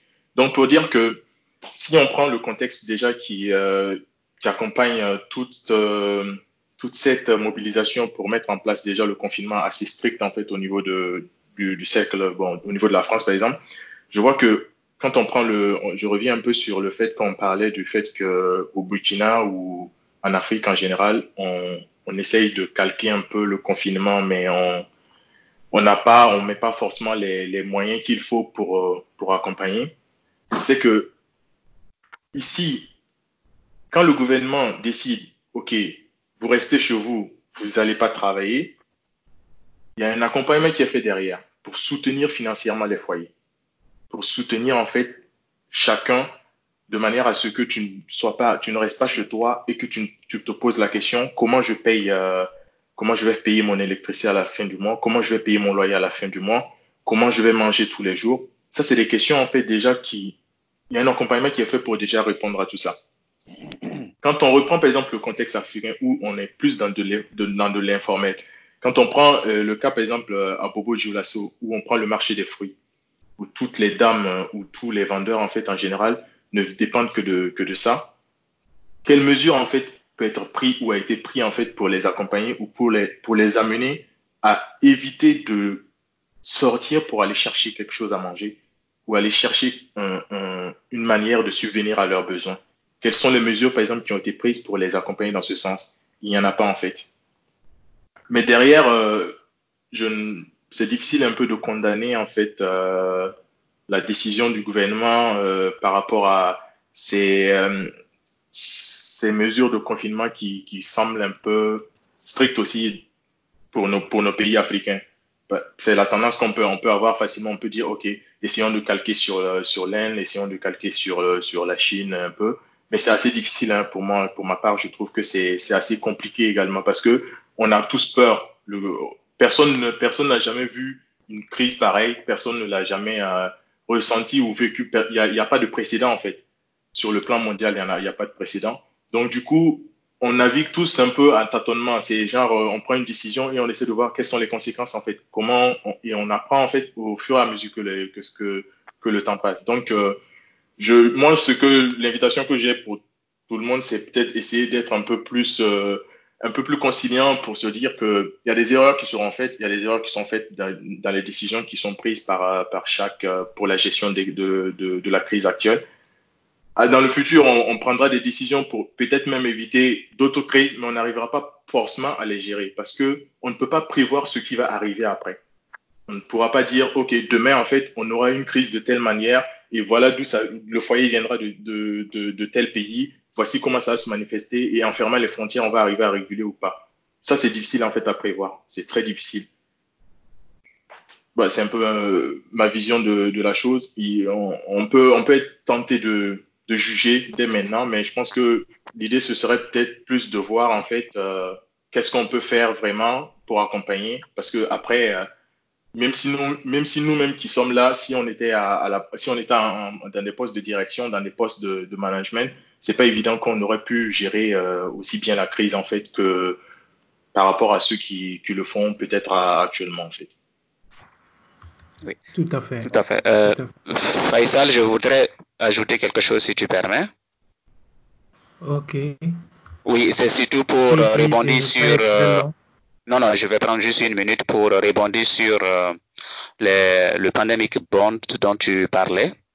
Euh, effectivement, euh, juste, euh, j'en sais juste un peu. Euh, effectivement, c'est on, peut on peut pas appeler ça clairement euh, une police d'assurance parce que c'est pas une assurance en tant que telle.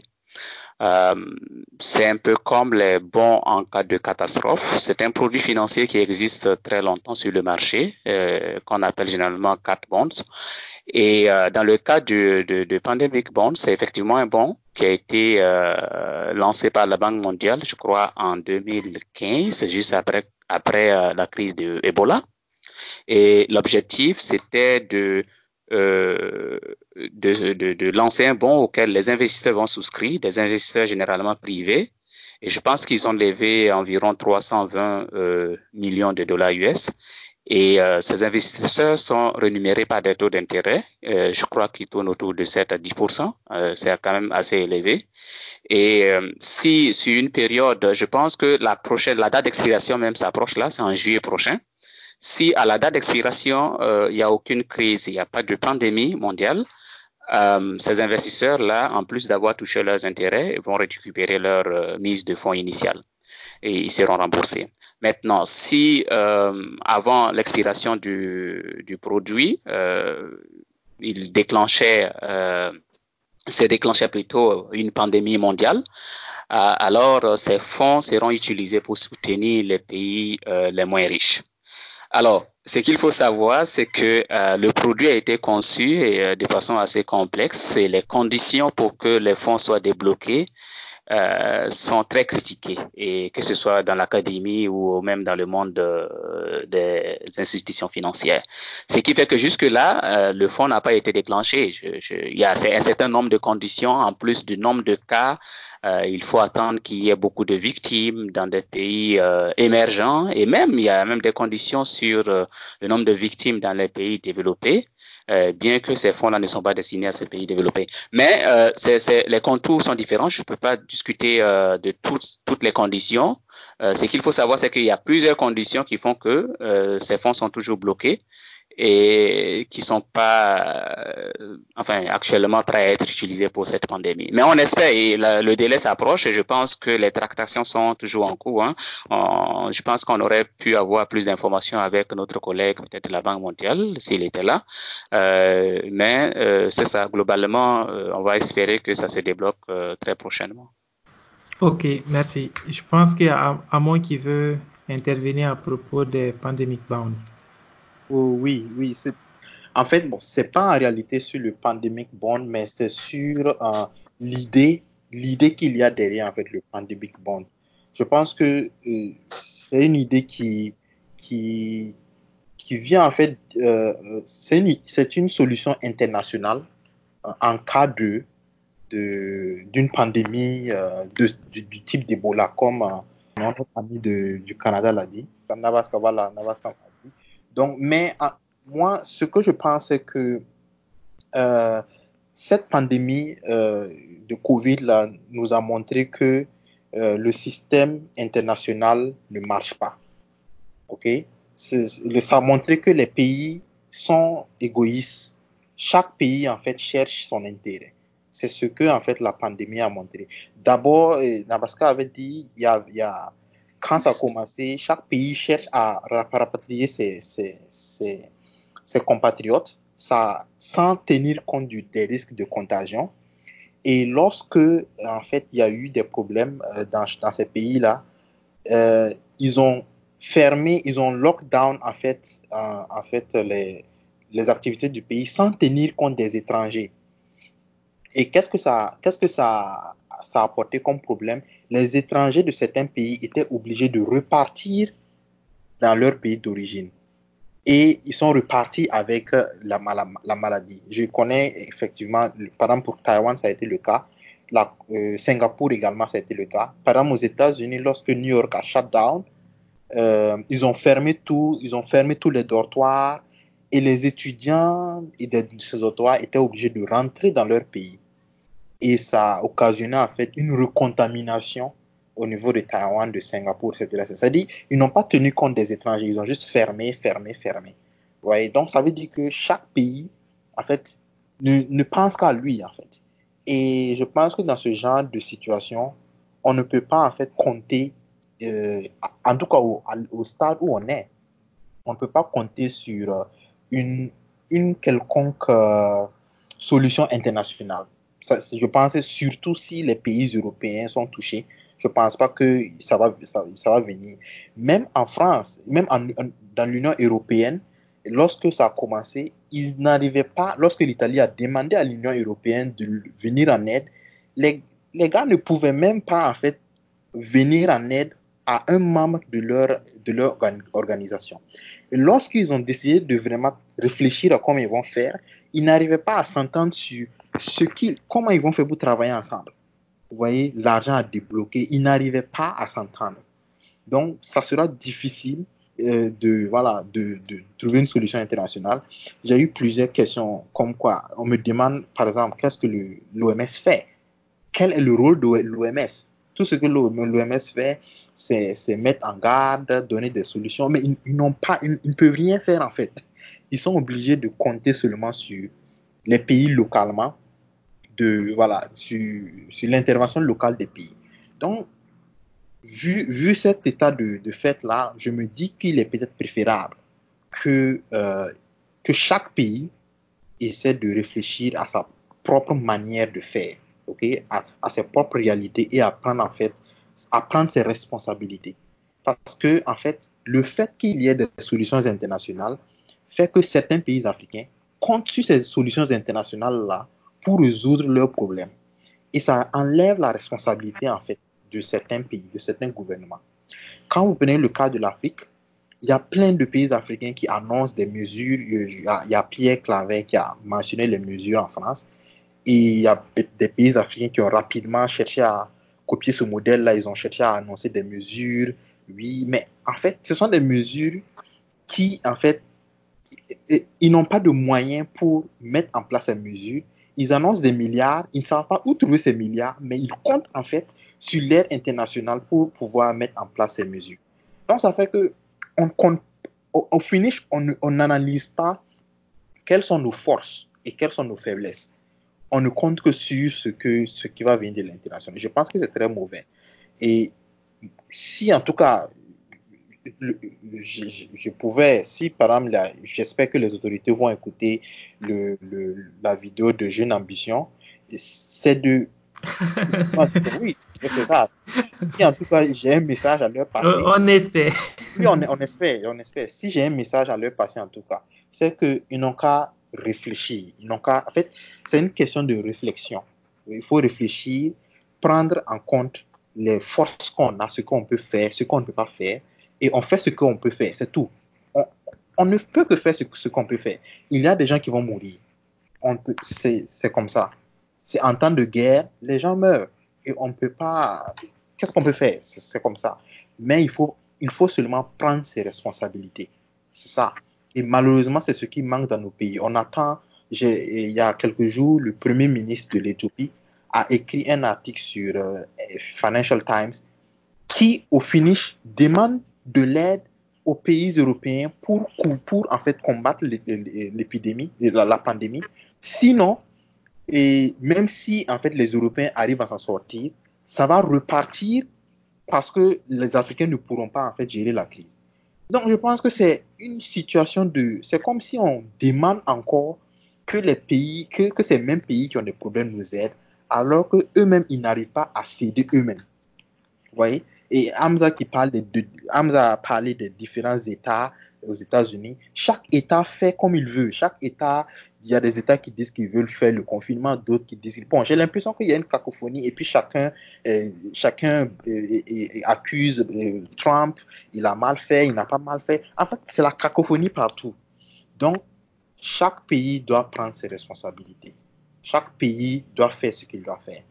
Et je pense que actuellement, l'une des solutions qui va avec l'Afrique, c'est peut-être peut-être le traitement. L'une des une chose que je n'ai pas dit sur Taïwan, lorsque les cas ont commencé à Taïwan, les Taïwanais ont mis en place une équipe spéciale pour trouver un remède. Pour trouver un remède, un traitement pour en fait le, COVID-19.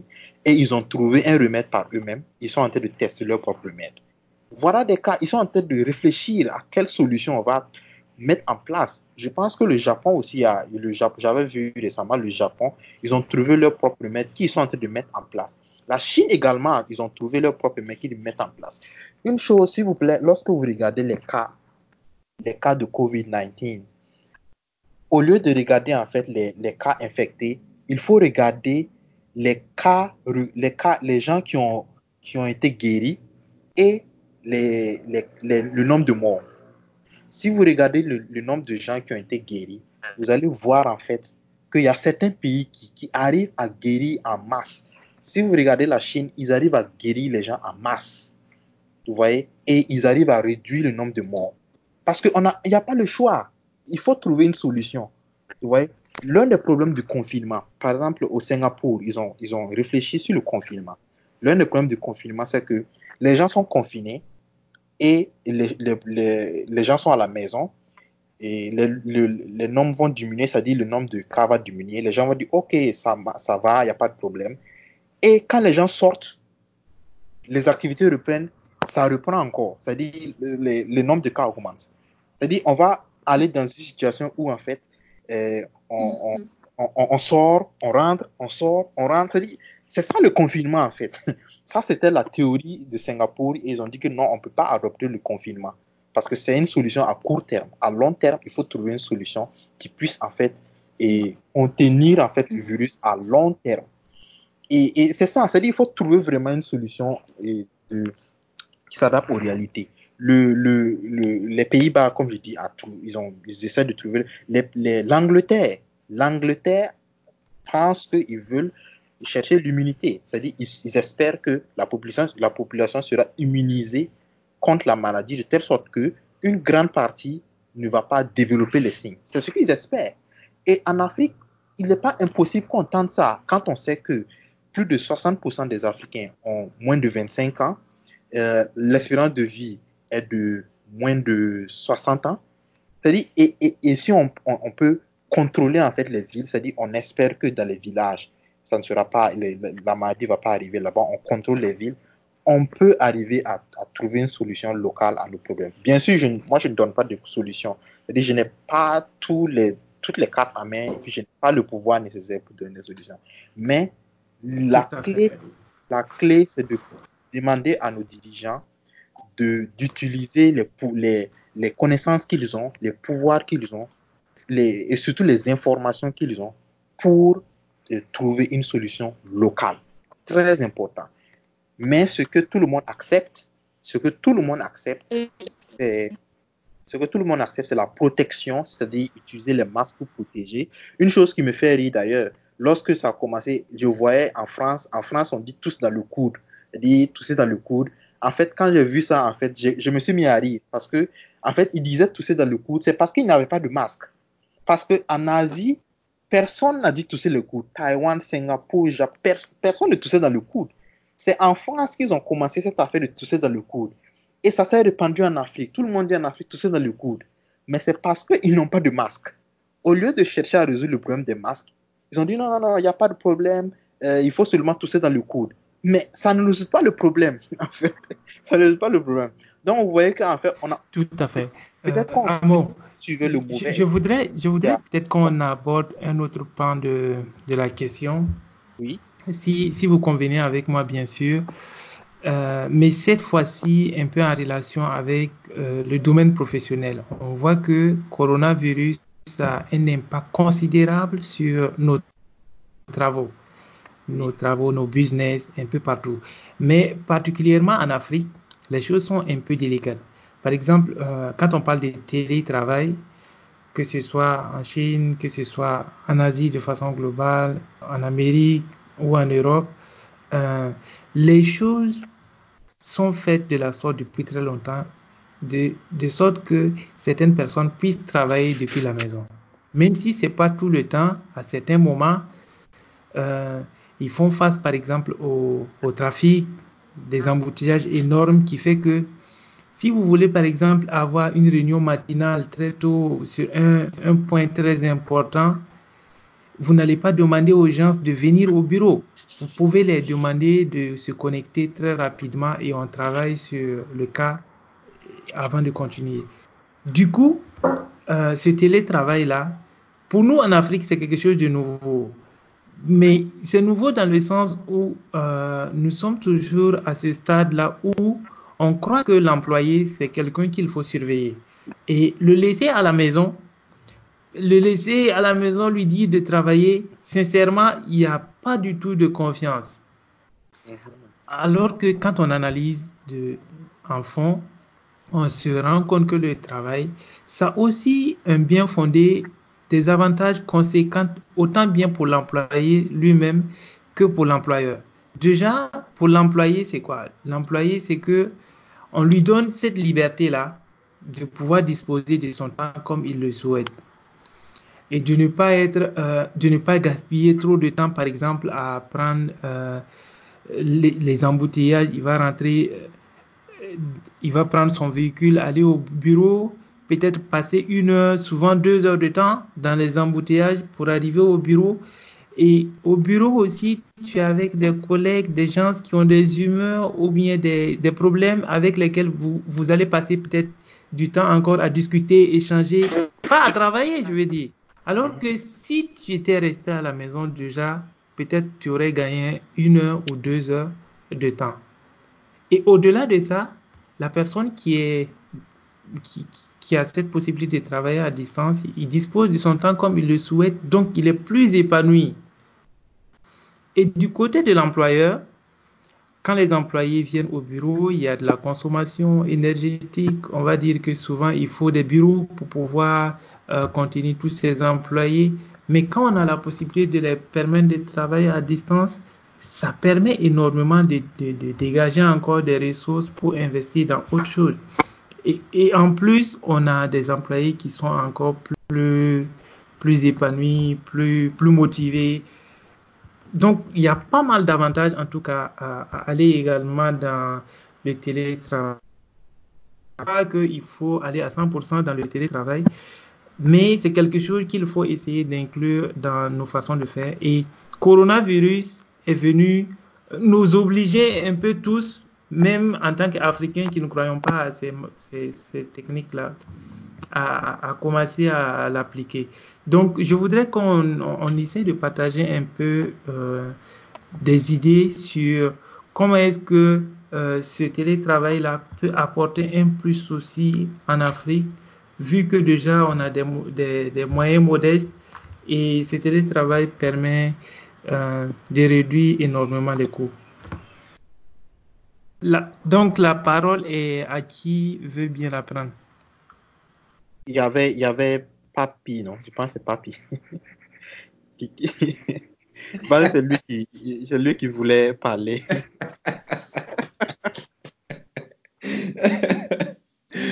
D'accord.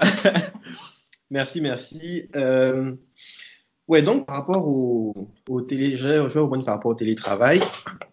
Je peux parler du, du, cas, par exemple, du Canada où euh, le gouvernement a, a décaissé euh, des milliards pour compenser certaines personnes qui ont perdu leur, emploi, tout ça, ou euh, certains qui, euh, voilà, pour X ou Y raisons, ne peuvent plus aller travailler, donc ils vont recevoir une certaine compensation.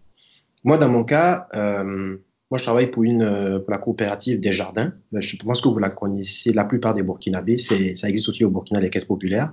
Donc, la représentation marché financier, la division marché financier est plus ici. Et euh, ils ont rendu possible, donc ils ont donné à certains, ceux qui ont besoin, par exemple, d'un moniteur, donc d'avoir des écrans à la maison pour travailler, ils ont rendu disponible à ceux qui en voulaient. Euh, il y a certains qui n'avaient peut-être pas de connexion Internet à qui ils ont, ils ont permis, ils ont donné une compensation pour euh, s'offrir Internet à la maison, tout ça, pendant la période de, de, télétravail. Donc, il y a un accompagnement qui est fait derrière par rapport à ça. Et je pense que les, pays comme ça, en fait, ils ont été préparés par rapport, ils ont été préparés à des choses un peu comme ça. Des cas qu'on ne peut pas forcément avoir chez nous. Je prends un exemple. moi, j'ai principalement travaillé dans des institutions financières ici ils ont mis en place des, sites, euh, des sites euh, qui sont là où il y a des bureaux où il y a personne, personne n'y travaille. Et euh, mais ces bureaux, ces bureaux sont équipés de tout, tout, tout ce qu'il faut pour travailler. Et puis peut-être une, deux fois par an, il y a des employés qui vont juste pour tester. Donc, ce sont des sites qui sont là que pour euh, comme relève.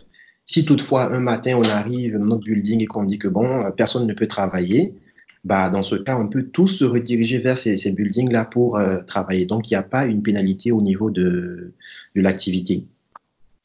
Ça, c'est des choses qui seront euh, difficiles, qui seront un peu compliquées qu'on puisse avoir chez nous parce que quelque part, euh, je me demande est-ce que nos institutions ont des moyens pour mettre en place ce, genre de, choses? Et euh, deuxièmement, est-ce est-ce qu'on peut avoir cette euh, compensation là chez nous, compensation monétaire pour ceux qui vont peut-être perdre leur emploi ou bien ceux qui ne pourront plus aller travailler? Notamment, les institutions comme les, les, microfinances vont être affectées parce que des structures comme ça qui accordent du crédit à, des, à la tante qui va euh, vendre des tomates au marché ou bien peut-être le tonton qui va importer euh, de la banane de, Côte d'Ivoire pour la revendre au, Burkina. Quelque part, ces personnes n'auront plus d'activité vu qu'on les, on les, on leur demande de ne plus sortir ces personnes ne pourront pas aller, euh, aller travailler et quelque part, ils ne pourront pas faire les paiements en fait qu'ils ont, ils ne pourront pas honorer leurs paiements qu'ils ont euh, vis-à-vis -vis de ces institutions de microfinance là. Donc ça, c'est quelque chose que, bon, je me demande, je me pose la question de savoir comment est-ce que, si peut-être quelqu'un faisait des idées, comment est-ce que nos gouvernements pourraient euh, réagir par rapport à ça. Quant au, télé, au télétravail chez nous, euh, rien que la semaine dernière, je discutais avec euh, une personne dont je suis très proche qui travaille dans une institution financière à Ouaga, qui me disait que pour le télétravail, c'est chose compliquée en ce moment parce que euh, leur directeur leur disait, euh, leur a dit, oui, bon, euh, si vous n'avez pas Internet à la maison, il va leur remettre, euh, je pense, c'est 5000 francs. 5000 francs pour qu'ils puissent acheter des, des, kits de connexion pour travailler à la maison. Mais 5000 francs, c'est pas grand-chose. C'est absolument pas grand-chose. Parce qu'il dit, euh, oui, il y a certains qui ne vont pas travailler, certains vont en profiter pour regarder des films, vont faire profiter leur famille. Et je pense qu'avec un esprit comme ça, ce sera difficile de pouvoir faire des, trucs comme le, télétravail. En plus de ça, le, ce même directeur leur dit, euh, écoutez, euh, bon, euh, on n'a pas assez de fonds, on peut pas payer pour, tout le monde. Donc, la compensation que vous avez par mois pour vos unités, bah, vous pouvez utiliser ces unités-là pour vous connecter, pour travailler à distance. Mais les employés sont, sont révoltés. Ils disent, mais, mais non, comment est-ce que vous nous donnez quelque chose, un droit que nous avons chaque mois? Vous voulez qu'on utilise ça pour euh, travailler pour, euh, pour travailler à distance. Là, c'est un peu compliqué. Donc, la question de télétravail sera un peu difficile parce que quelque part, les dirigeants n'ont peut-être pas confiance ils vont se dire, mais si on leur donne la possibilité, la possibilité de travailler à la maison, est-ce qu'ils vont vraiment travailler?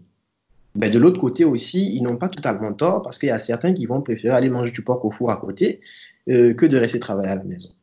Donc ça, c'est toute une problématique euh, due peut-être à l'indiscipline aussi de, de, de, de, certaines personnes. Donc, euh, télétravail en Afrique, je ne, je ne pense pas que ce soit prêt, qu'on est, pas, qu'on est prêt en fait à, à accueillir ce système-là en fait de, de façon vraiment globale, que toutes les institutions puissent euh, donner cette possibilité-là à, leur, euh, leurs collaborateurs de le, le faire. D'autant plus que euh, d'abord, il manque les moyens pour, des moyens pour rendre accessible Internet à, certaines personnes et aussi le manque de confiance. Donc, quelque part, je pense que il y a quelque part une éducation, comme souvent on le dit, il y a un changement de mentalité quelque part à faire, un travail à faire en amont avant de pouvoir arriver à ce, à ce système-là. C'était la petite euh, contribution que je, je voulais apporter. Euh, ici, okay. Sissoko, je voudrais partager euh, notre expérience en matière de télétravail à la BAD, euh, si c'est possible. Sissoko, oui. un instant. Euh, je sais pas, il euh, y a Hamza qui a demandé la parole juste ah, avant. Okay. Tu peux lui permettre rapidement. Oui, oui, il n'y a, a, pas de souci. Ok. Juste après Hamza, toi, tu prendras la parole. Le télétravail en Afrique. Il faut dire que euh, dans les pays qu'on dit développés, le télétravail n'est pas venu juste parce que euh, c'est un luxe, mais c'est vraiment parce que c'est une nécessité. Moi, je vivais à Colorado pour un service provider et pour deux, deux raisons claires. Le télétravail était une obligation. Il neige presque toute l'année là-bas. Ça veut dire que tu peux te lever et le temps même que tu vas prendre pour nettoyer ta voiture ou le risque. Ça veut dire que si tu pars sur la route, vos voitures sont en train de glisser. So, c'est obligé que ces compagnies-là mettent en place euh, un système de télétravail. Et la présence au bureau n'est pas vraiment obligée parce que tu travailles avec les clients et il peut arriver que pour une raison ou une autre, vous êtes dans le même pays, mais les heures sont différentes. Moi, si je suis à Colorado et je travaille avec un client, par exemple en Californie, et qu'ils disent que je dois commencer le travail à 7 heures qui correspond à pour moi, je ne peux pas arriver au travail puisque les heures de travail sont pointées pour être à 9 heures de façon officielle. Et je dois commencer ce boulot-là très tôt parce qu'il y a ce décalage-là. Donc, dans les pays développés, c'est vraiment une obligation. Et les compagnies, ils payent ton Internet. Tu n'as pas à, payer l'Internet de la maison. Tant que tu vas faire un, petit boulot. Uh, so, en Afrique, uh, ayant été particulièrement au Burkina et quelques pays, c'est qu'on a beaucoup de gestion qui sont beaucoup liées au HR. Et la vision de, de HR, c'est que les gens doivent être payés pour le travail qu'ils font. En fait, on, on, et la vision du HR, c'est que c'est le nombre d'heures qui fait le travail. Ce n'est pas le résultat que tu as fourni, en fait. Tu as beau aller euh, en tant qu'ingénieur, tu résous un problème, on va te dire, ah, tu as fait cinq minutes. On aurait aimé que tu fasses deux heures. Et qu'on a toujours cette mentalité, en fait, que c'est le nombre d'heures au travail qui, qui fait le boulot et non le nombre d'heures de travail. Ça veut dire qu'un boulot que euh, quand je fais du télétravail, je travaille plus que quand je suis sur site. Ce qui est très bizarre parce que là, je, je, je, je mélange carrément ma pause et puis ma vie normale en fait. Alors que quand je suis sur site, quand l'heure de la pause arrive, je vais prendre ma pause et je vais papoter avec les amis. Tu es là, il y a quelqu'un qui est là qui vient t'exposer un problème. Vous êtes assis, vous causez et puis en temps vous sortez et le boulot est calé. Vous n'êtes pas assis en train de faire le boulot en fait. Vous avez toutes les excuses. Et si il arrive qu'il y a un problème, tu es obligé de dire ah je dois repartir et tout et tout. Donc c'est une question de mentalité qu'on a de penser que le nombre d'heures de travail est très important. Et aussi, on a un autre problème dans nos pays, c'est que c'est la qualité de l'Internet en fait. La qualité et les moyens à mettre aussi pour créer le télétravail. Parce qu'il faut des équipements et il faut de la sécurité. En fait, si tu prends une petite compagnie qui vient de commencer et qui veut créer le télétravail, c'est un peu compliqué. Maintenant, il y a une autre chose qu'il faut dire que si les gens arrivaient à comprendre aussi euh, un certain intérêt du, du, télétravail qui est la délocalisation. Si par exemple j'ai mon business ici et que je veux travailler avec quelqu'un qui est au Burkina avec une compagnie, je peux recruter quelqu'un qui va faire du télétravail et pendant que moi je suis ici aux États-Unis. Ces choses-là, on peut les comprendre très facilement, mais sur le terrain, c'est pas simple.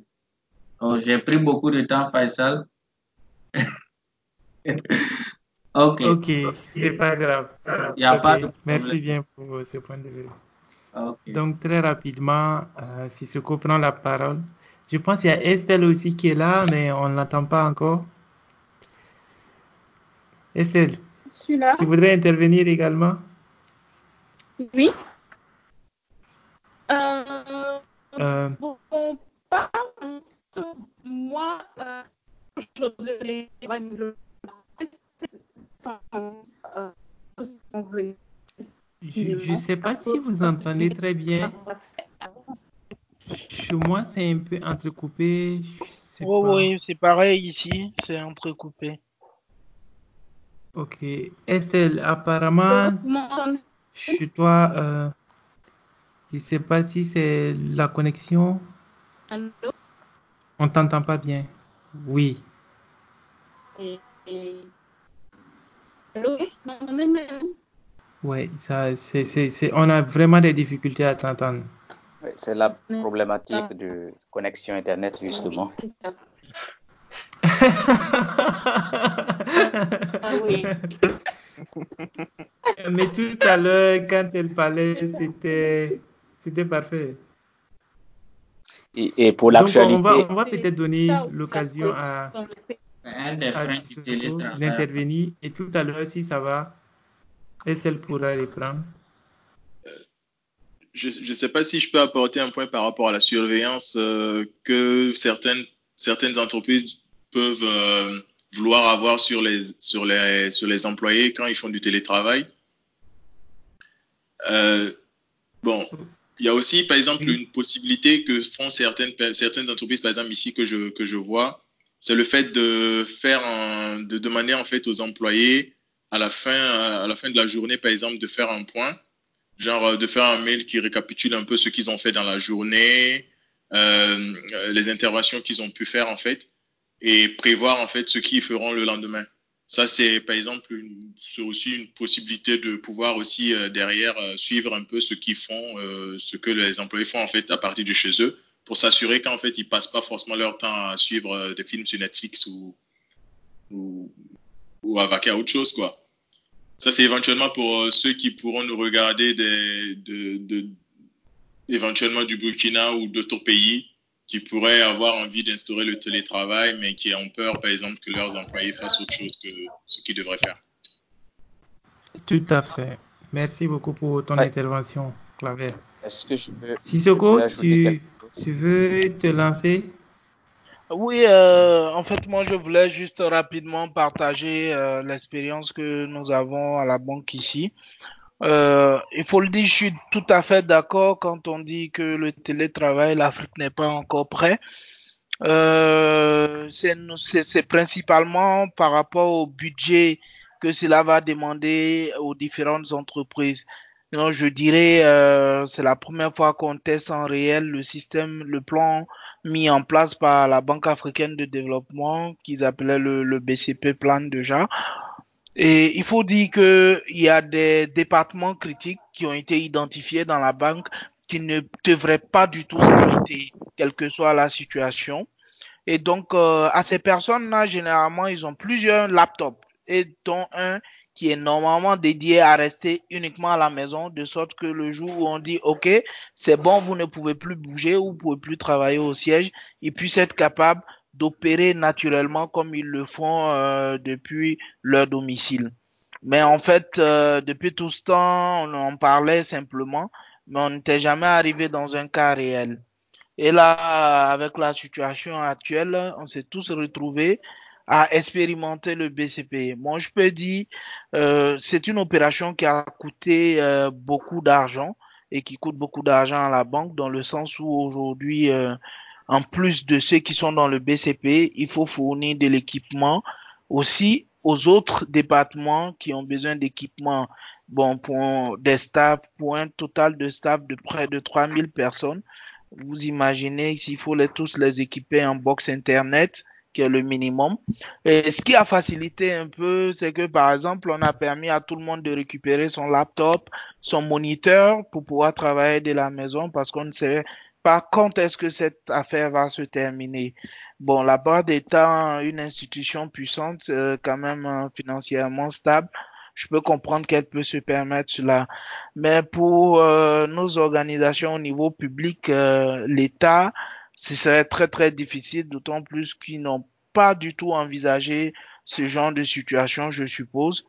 Et euh, dépenser, cela voudrait dire il faut dépenser à peu près l'équivalent de l'équipement qui existe déjà pour que les individus puissent les avoir à domicile. Et en plus de les avoir à domicile, il faut pouvoir être sûr qu'ils vont faire exactement euh, ce qu'ils font au bureau, ce qui n'est pas du tout évident du tout. Bon, par exemple, pour les institutions comme la BAD, je pense que euh, tout le monde est jugé au résultat qui, qui est donné.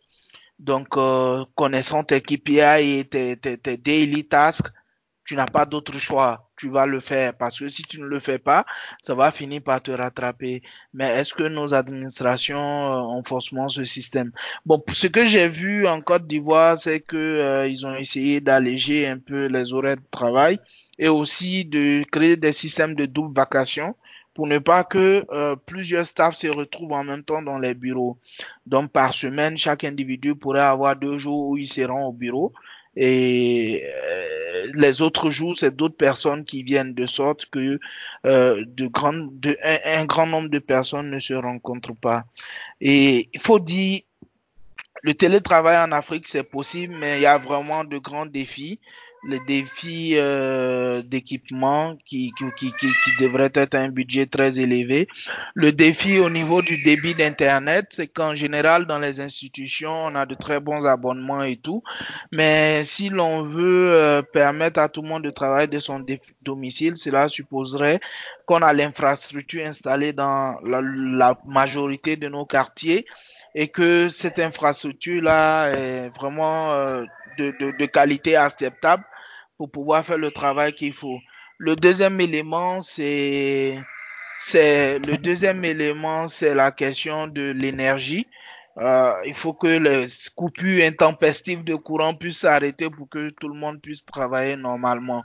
Donc, je pense que cette crise de coronavirus euh, met en nu beaucoup de problèmes et nous pensons que nos gouvernants, nos dirigeants pourront concentrer les efforts afin de d'être prêts éventuellement euh, pour une autre crise parce que il faut toujours se mettre dans le worst case de sorte que euh, quand ça arrive, on arrive à pouvoir euh, jubiler avec tranquillement. Euh, C'était voilà la présentation de mon cas. Merci beaucoup. Merci beaucoup, Sissoko. Ouais. Euh, Faisal, est-ce que je peux ajouter tu tu ou c'est également je laisse Amon? Oui.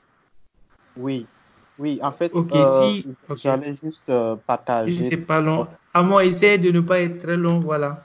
Ok, ok, rapidement. Alors, je, je, je dis déjà que actuellement, puisque j'avais dit au début, au, au- au niveau de ma présentation, que j'ai une entreprise euh, que j'ai créée. Alors, nous, on fait déjà du télétravail. C'est pas une grande entreprise, mais on le fait. D'ailleurs, c'est le fait, le fait qu'on ne puisse pas. Il y a certains services de l'État qui ne sont pas disponibles au Burkina Faso en ligne. Euh, ça nous a obligés à créer notre entreprise au Rwanda. Au Rwanda, toutes les, toutes, euh, la plupart des services de l'État sont disponibles en ligne. Donc, ça permet de, de faire beaucoup de choses. Donc, notre entreprise a été créée au Rwanda. On a recruté euh, quelques personnes au Burkina Faso et, au Cameroun, en Tanzanie, en Algérie. Euh, et également, on fait beaucoup de outsourcing avec beaucoup de freelance. Donc, euh, en fait, le travail est, est- c'est du télétravail, en fait. Et je pense que euh, c'est plus une question de mentalité, comme Hamza le dit. C'est-à-dire, on, prend, il faut éviter de prendre les employés comme des, des grands enfants et les donner des tâches et les donner le résultat est attendu et un temps de, un deadline. Et, avec le deadline, ben, il faut contrôler, il faut un management. Donc, en fait, c'est, c'est non seulement une question de mentalité, mais aussi une question de génération. Parce que ceux qui nous, les dirigeants. bon, juste pour dire que je mets un point d'honneur à ce que tu, tu, es en train de dire actuellement. C'est beaucoup une question de mentalité. Voilà, c'est beaucoup une question de mentalité en fait. Et, et, malheureusement, on ne peut pas changer là. C'est difficile de changer la mentalité de, de, des managers actuellement, celui ceux de plus de 30, 40 ans. C'est difficile de, de, surtout plus de 45, c'est difficile. Mais les jeunes, nous les jeunes actuellement, bon, je pense que c'est, les gens sont plus, sont plus réceptifs. Maintenant, sur la question du, du, du, dispositif qu'il faut, euh, ce que nous, en tout cas, on fait, c'est que, bon, d'abord, il y a, y a différents types de, boulots. C'est-à-dire, il y a des boulots qui peuvent se faire à distance, il y a d'autres qui ne peuvent pas se faire à distance. Mais étant donné que nous, on est une entreprise de technologie, euh, tout peut se faire à distance. Donc, on, on, maximise le fait de faire tout à distance. Et quand c'est une question de, de matériel, euh, on, on, priorise le cloud, le cloud computing. Avec, avec le cloud, on a des cloud providers, on essaie de, même le système téléphonique, on, priorise le cloud. Ça, permet euh, le fait qu'on n'ait pas vraiment besoin d'avoir du hardware chez nous. Donc euh, ensuite, ce qui peut se faire à la ce qui peut se faire à distance, en, fait, le plus important, en tout cas de l'expérience que j'ai de télétravail avec ma propre entreprise, ce que le plus important en fait, c'est la communication. Il faut arriver à communiquer avec tout le monde en fait, tout, euh, les, toutes les personnes avec qui tu travailles. Et ce n'est pas en fait contrôler les gens, parce que j'ai l'impression que les gens pensent au télétravail comme si c'est contrôler les gens, placer des caméras partout, voir ce qu'ils font, et voir. Non, non, non, c'est pas. Ce sont, des, ce sont des gens responsables, donc ils peuvent faire ce, qu'ils, ce que tu leur demandes. Donc c'est communiquer avec eux euh, pour que les deadlines soient respectés. Donc voilà un peu très rapidement ce que je pense. Je pense que l'Afrique est prête pour le télétravail. La seule chose, la seule chose qu'il faut, c'est qu'il faut que les gens soient suffisamment indépendants. Par exemple, la plupart des gens qui travaillent avec nous, ils ont leur propre ordinateur. Par exemple, un développeur, la plupart des développeurs ont leurs ordinateurs. Voyez? Et, et, de plus en plus, chaque étudiant, si on arrive à un stade où chaque étudiant a son ordinateur euh, ou bien un petit truc sur lequel il peut travailler, ou bien au moins un téléphone portable, parce qu'il y a des travaux, tu n'as pas besoin d'un ordinateur en tant que tel. Tu as besoin d'un téléphone portable pour faire le rapport tu, tu dis fais ceci, va, va là-bas, fais ceci, fais cela. Tu as juste besoin de ton téléphone portable, ton smartphone, pour faire le rapport, pour faire la vidéoconférence, pour me dire oui, voilà ce qui voici, etc. Donc c'est ça en fait. Donc je pense que c'est possible en Afrique. Et si on le fait, ça va forcer en fait les, les structures, les infrastructures à se mettre en place pour qu'en fait, euh, voilà, pour qu'on puisse euh, être clairement dans le bain. Donc voilà un peu ma, mon partage très rapide. Oui, Faisal, est-ce que je peux ajouter quelque chose? Euh? Oui. Oui, d'accord. Alors, euh, je voulais juste ajouter, je ne voulais pas revenir sur euh, le cas du, du, Canada qui a été largement présenté par notre cher ami.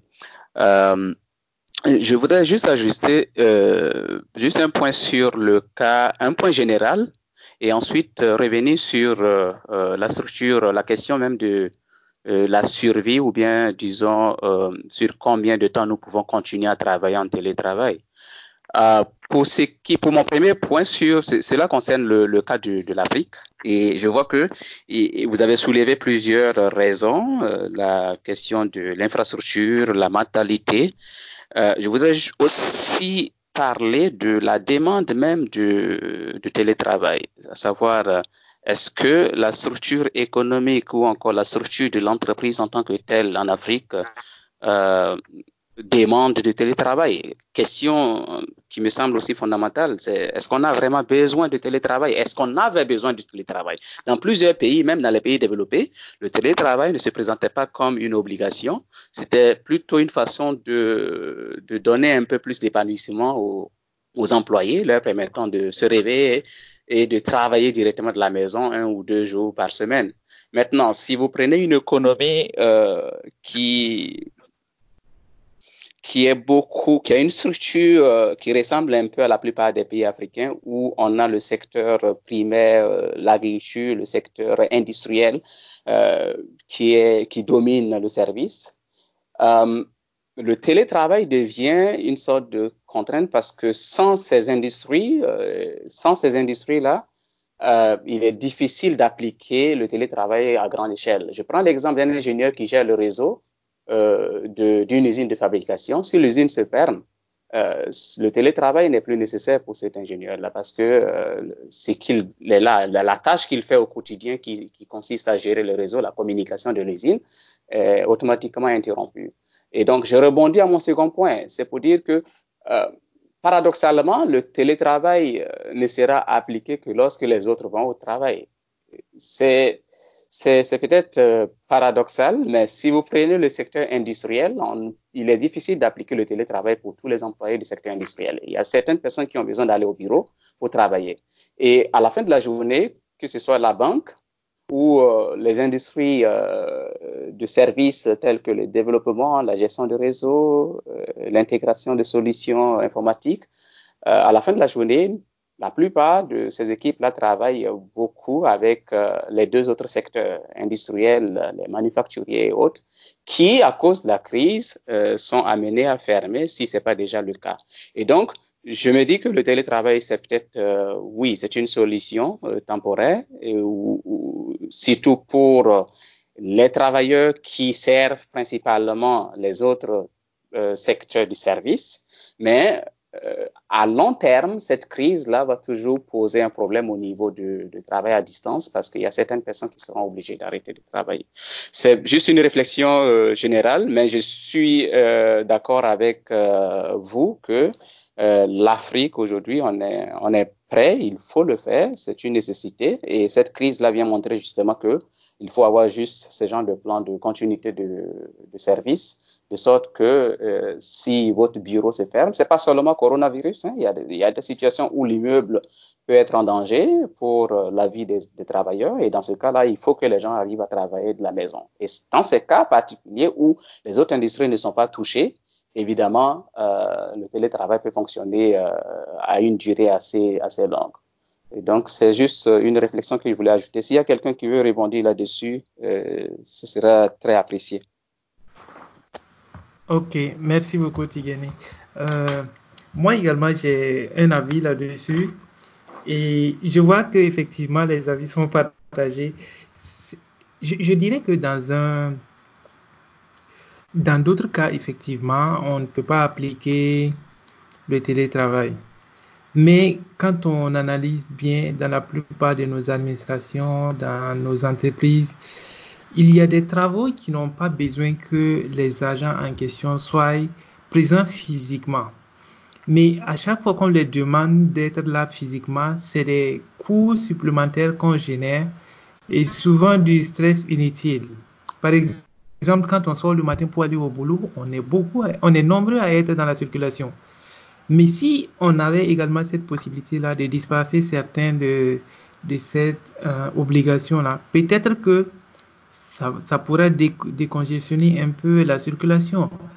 Et au-delà de ça, même les bureaux, pour certaines entreprises, tu vas voir que euh, les bureaux ne sont pas assez nombreux pour tout le monde, donc on est obligé de de mettre des gens dans des open space avec des bureaux assez restreints. Et tout ça, c'est des façons pour essayer de réduire au minimum les dépenses. Pourquoi pas également explorer cette opportunité que présente euh, le télétravail.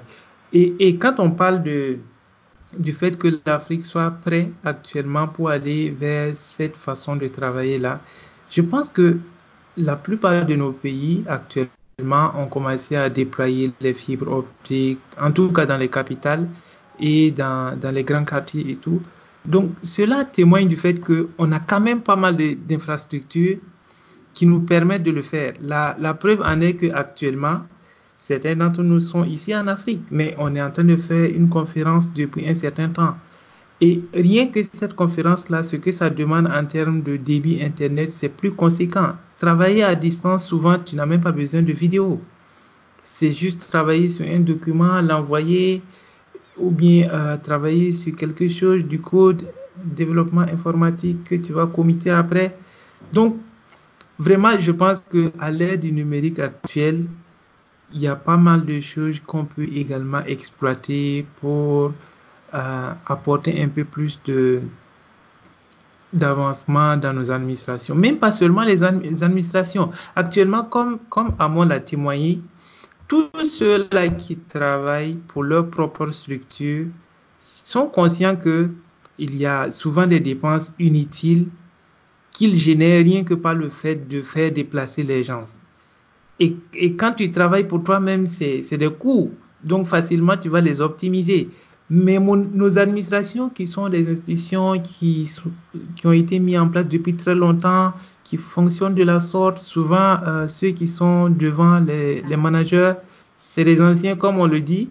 Et ces anciens-là, c'est très difficile de, de, les faire euh, accepter certaines choses. Ils ont leur manière de faire qu'ils ont depuis très longtemps, qui a fait leur preuve. On va pas dire que c'est pas bien, mais aujourd'hui, les choses ont évolué. Il y a des améliorations qui sont apportées grâce à la technologie qu'on peut exploiter. Et ça va tous nous servir. Et également, quand on parle du fait que il faut tout le temps surveiller l'employé, il faut pas le laisser, sinon il ne va pas travailler. C'est vrai.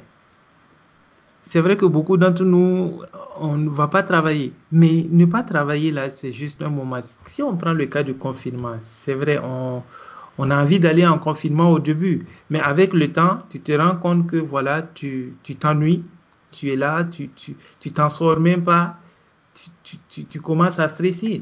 Mais à partir de ce moment-là, tu te rends compte également que en fait, il va falloir que tu trouves quelque chose pour vraiment t'occuper. Et c'est là où tu vas commencer à travailler. Donc, peut-être laisser les employés expérimenter aussi cette période où ils vont peut-être penser à ne pas travailler, faire le peu au lieu de faire le maximum. Mais après quelque temps, on va tous prendre conscience que ce que on nous a fixé comme objectif, si tu ne le fais pas à la fin, peut-être il y a des règles qui seront mises en place, mais dans le même temps, il y a notre honneur personnel et également euh, des, objectifs que chacun de nous se fixe dans la vie, en termes d'avancement, en termes de réalisation. Donc, je pense que chacun fera de son, mieux, mais au final, on va tous travailler. Et également, euh, pour donner un cas, moi j'ai l'habitude d'écouter beaucoup de, de podcasts. Et dans ces podcasts-là, j'entends très souvent des, des, des, gens aux États-Unis qui travaillent presque 100% sur le télétravail et même pas sur leur ordinateur, hein, sur leur téléphone.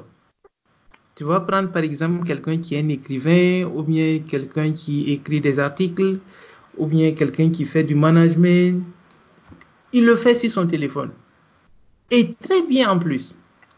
De sorte que souvent même quand on a besoin d'un expert dans nos pays ici ou bien dans nos institutions, finalement ce sont ces gens-là qui viennent et qui nous donnent peut-être des formations, qui nous donnent voilà euh, l'organisation, comment est-ce qu'il faut.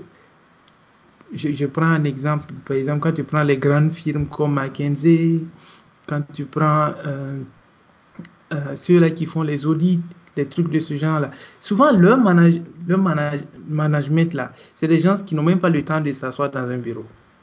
Ils vont de pays en pays. Mais c'est eux qui gèrent toute la, la structure, toute l'équipe qui est sur place. Donc, je vais dire, devant nous-mêmes, on a des exemples concrets qui montrent que ce télétravail-là, il est applicable, il est meilleur.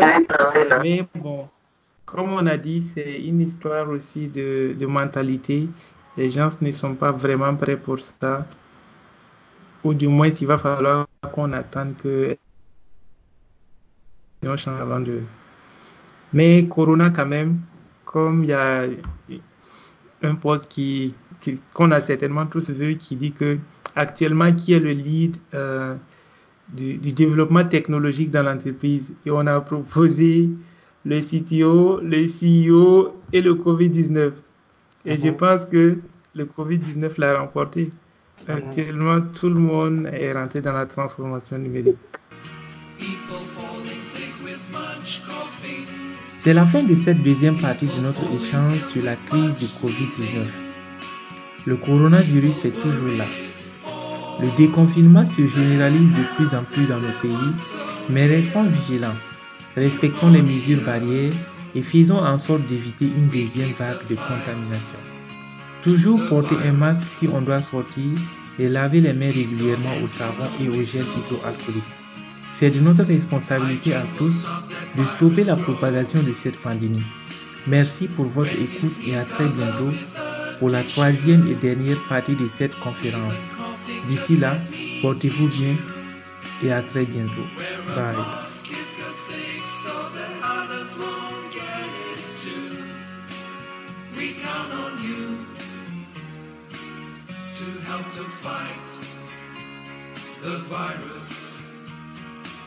Together we must overcome. To beat this virus, fight as one. For a life of health and harmony. It's in our hands, it's up to you and me.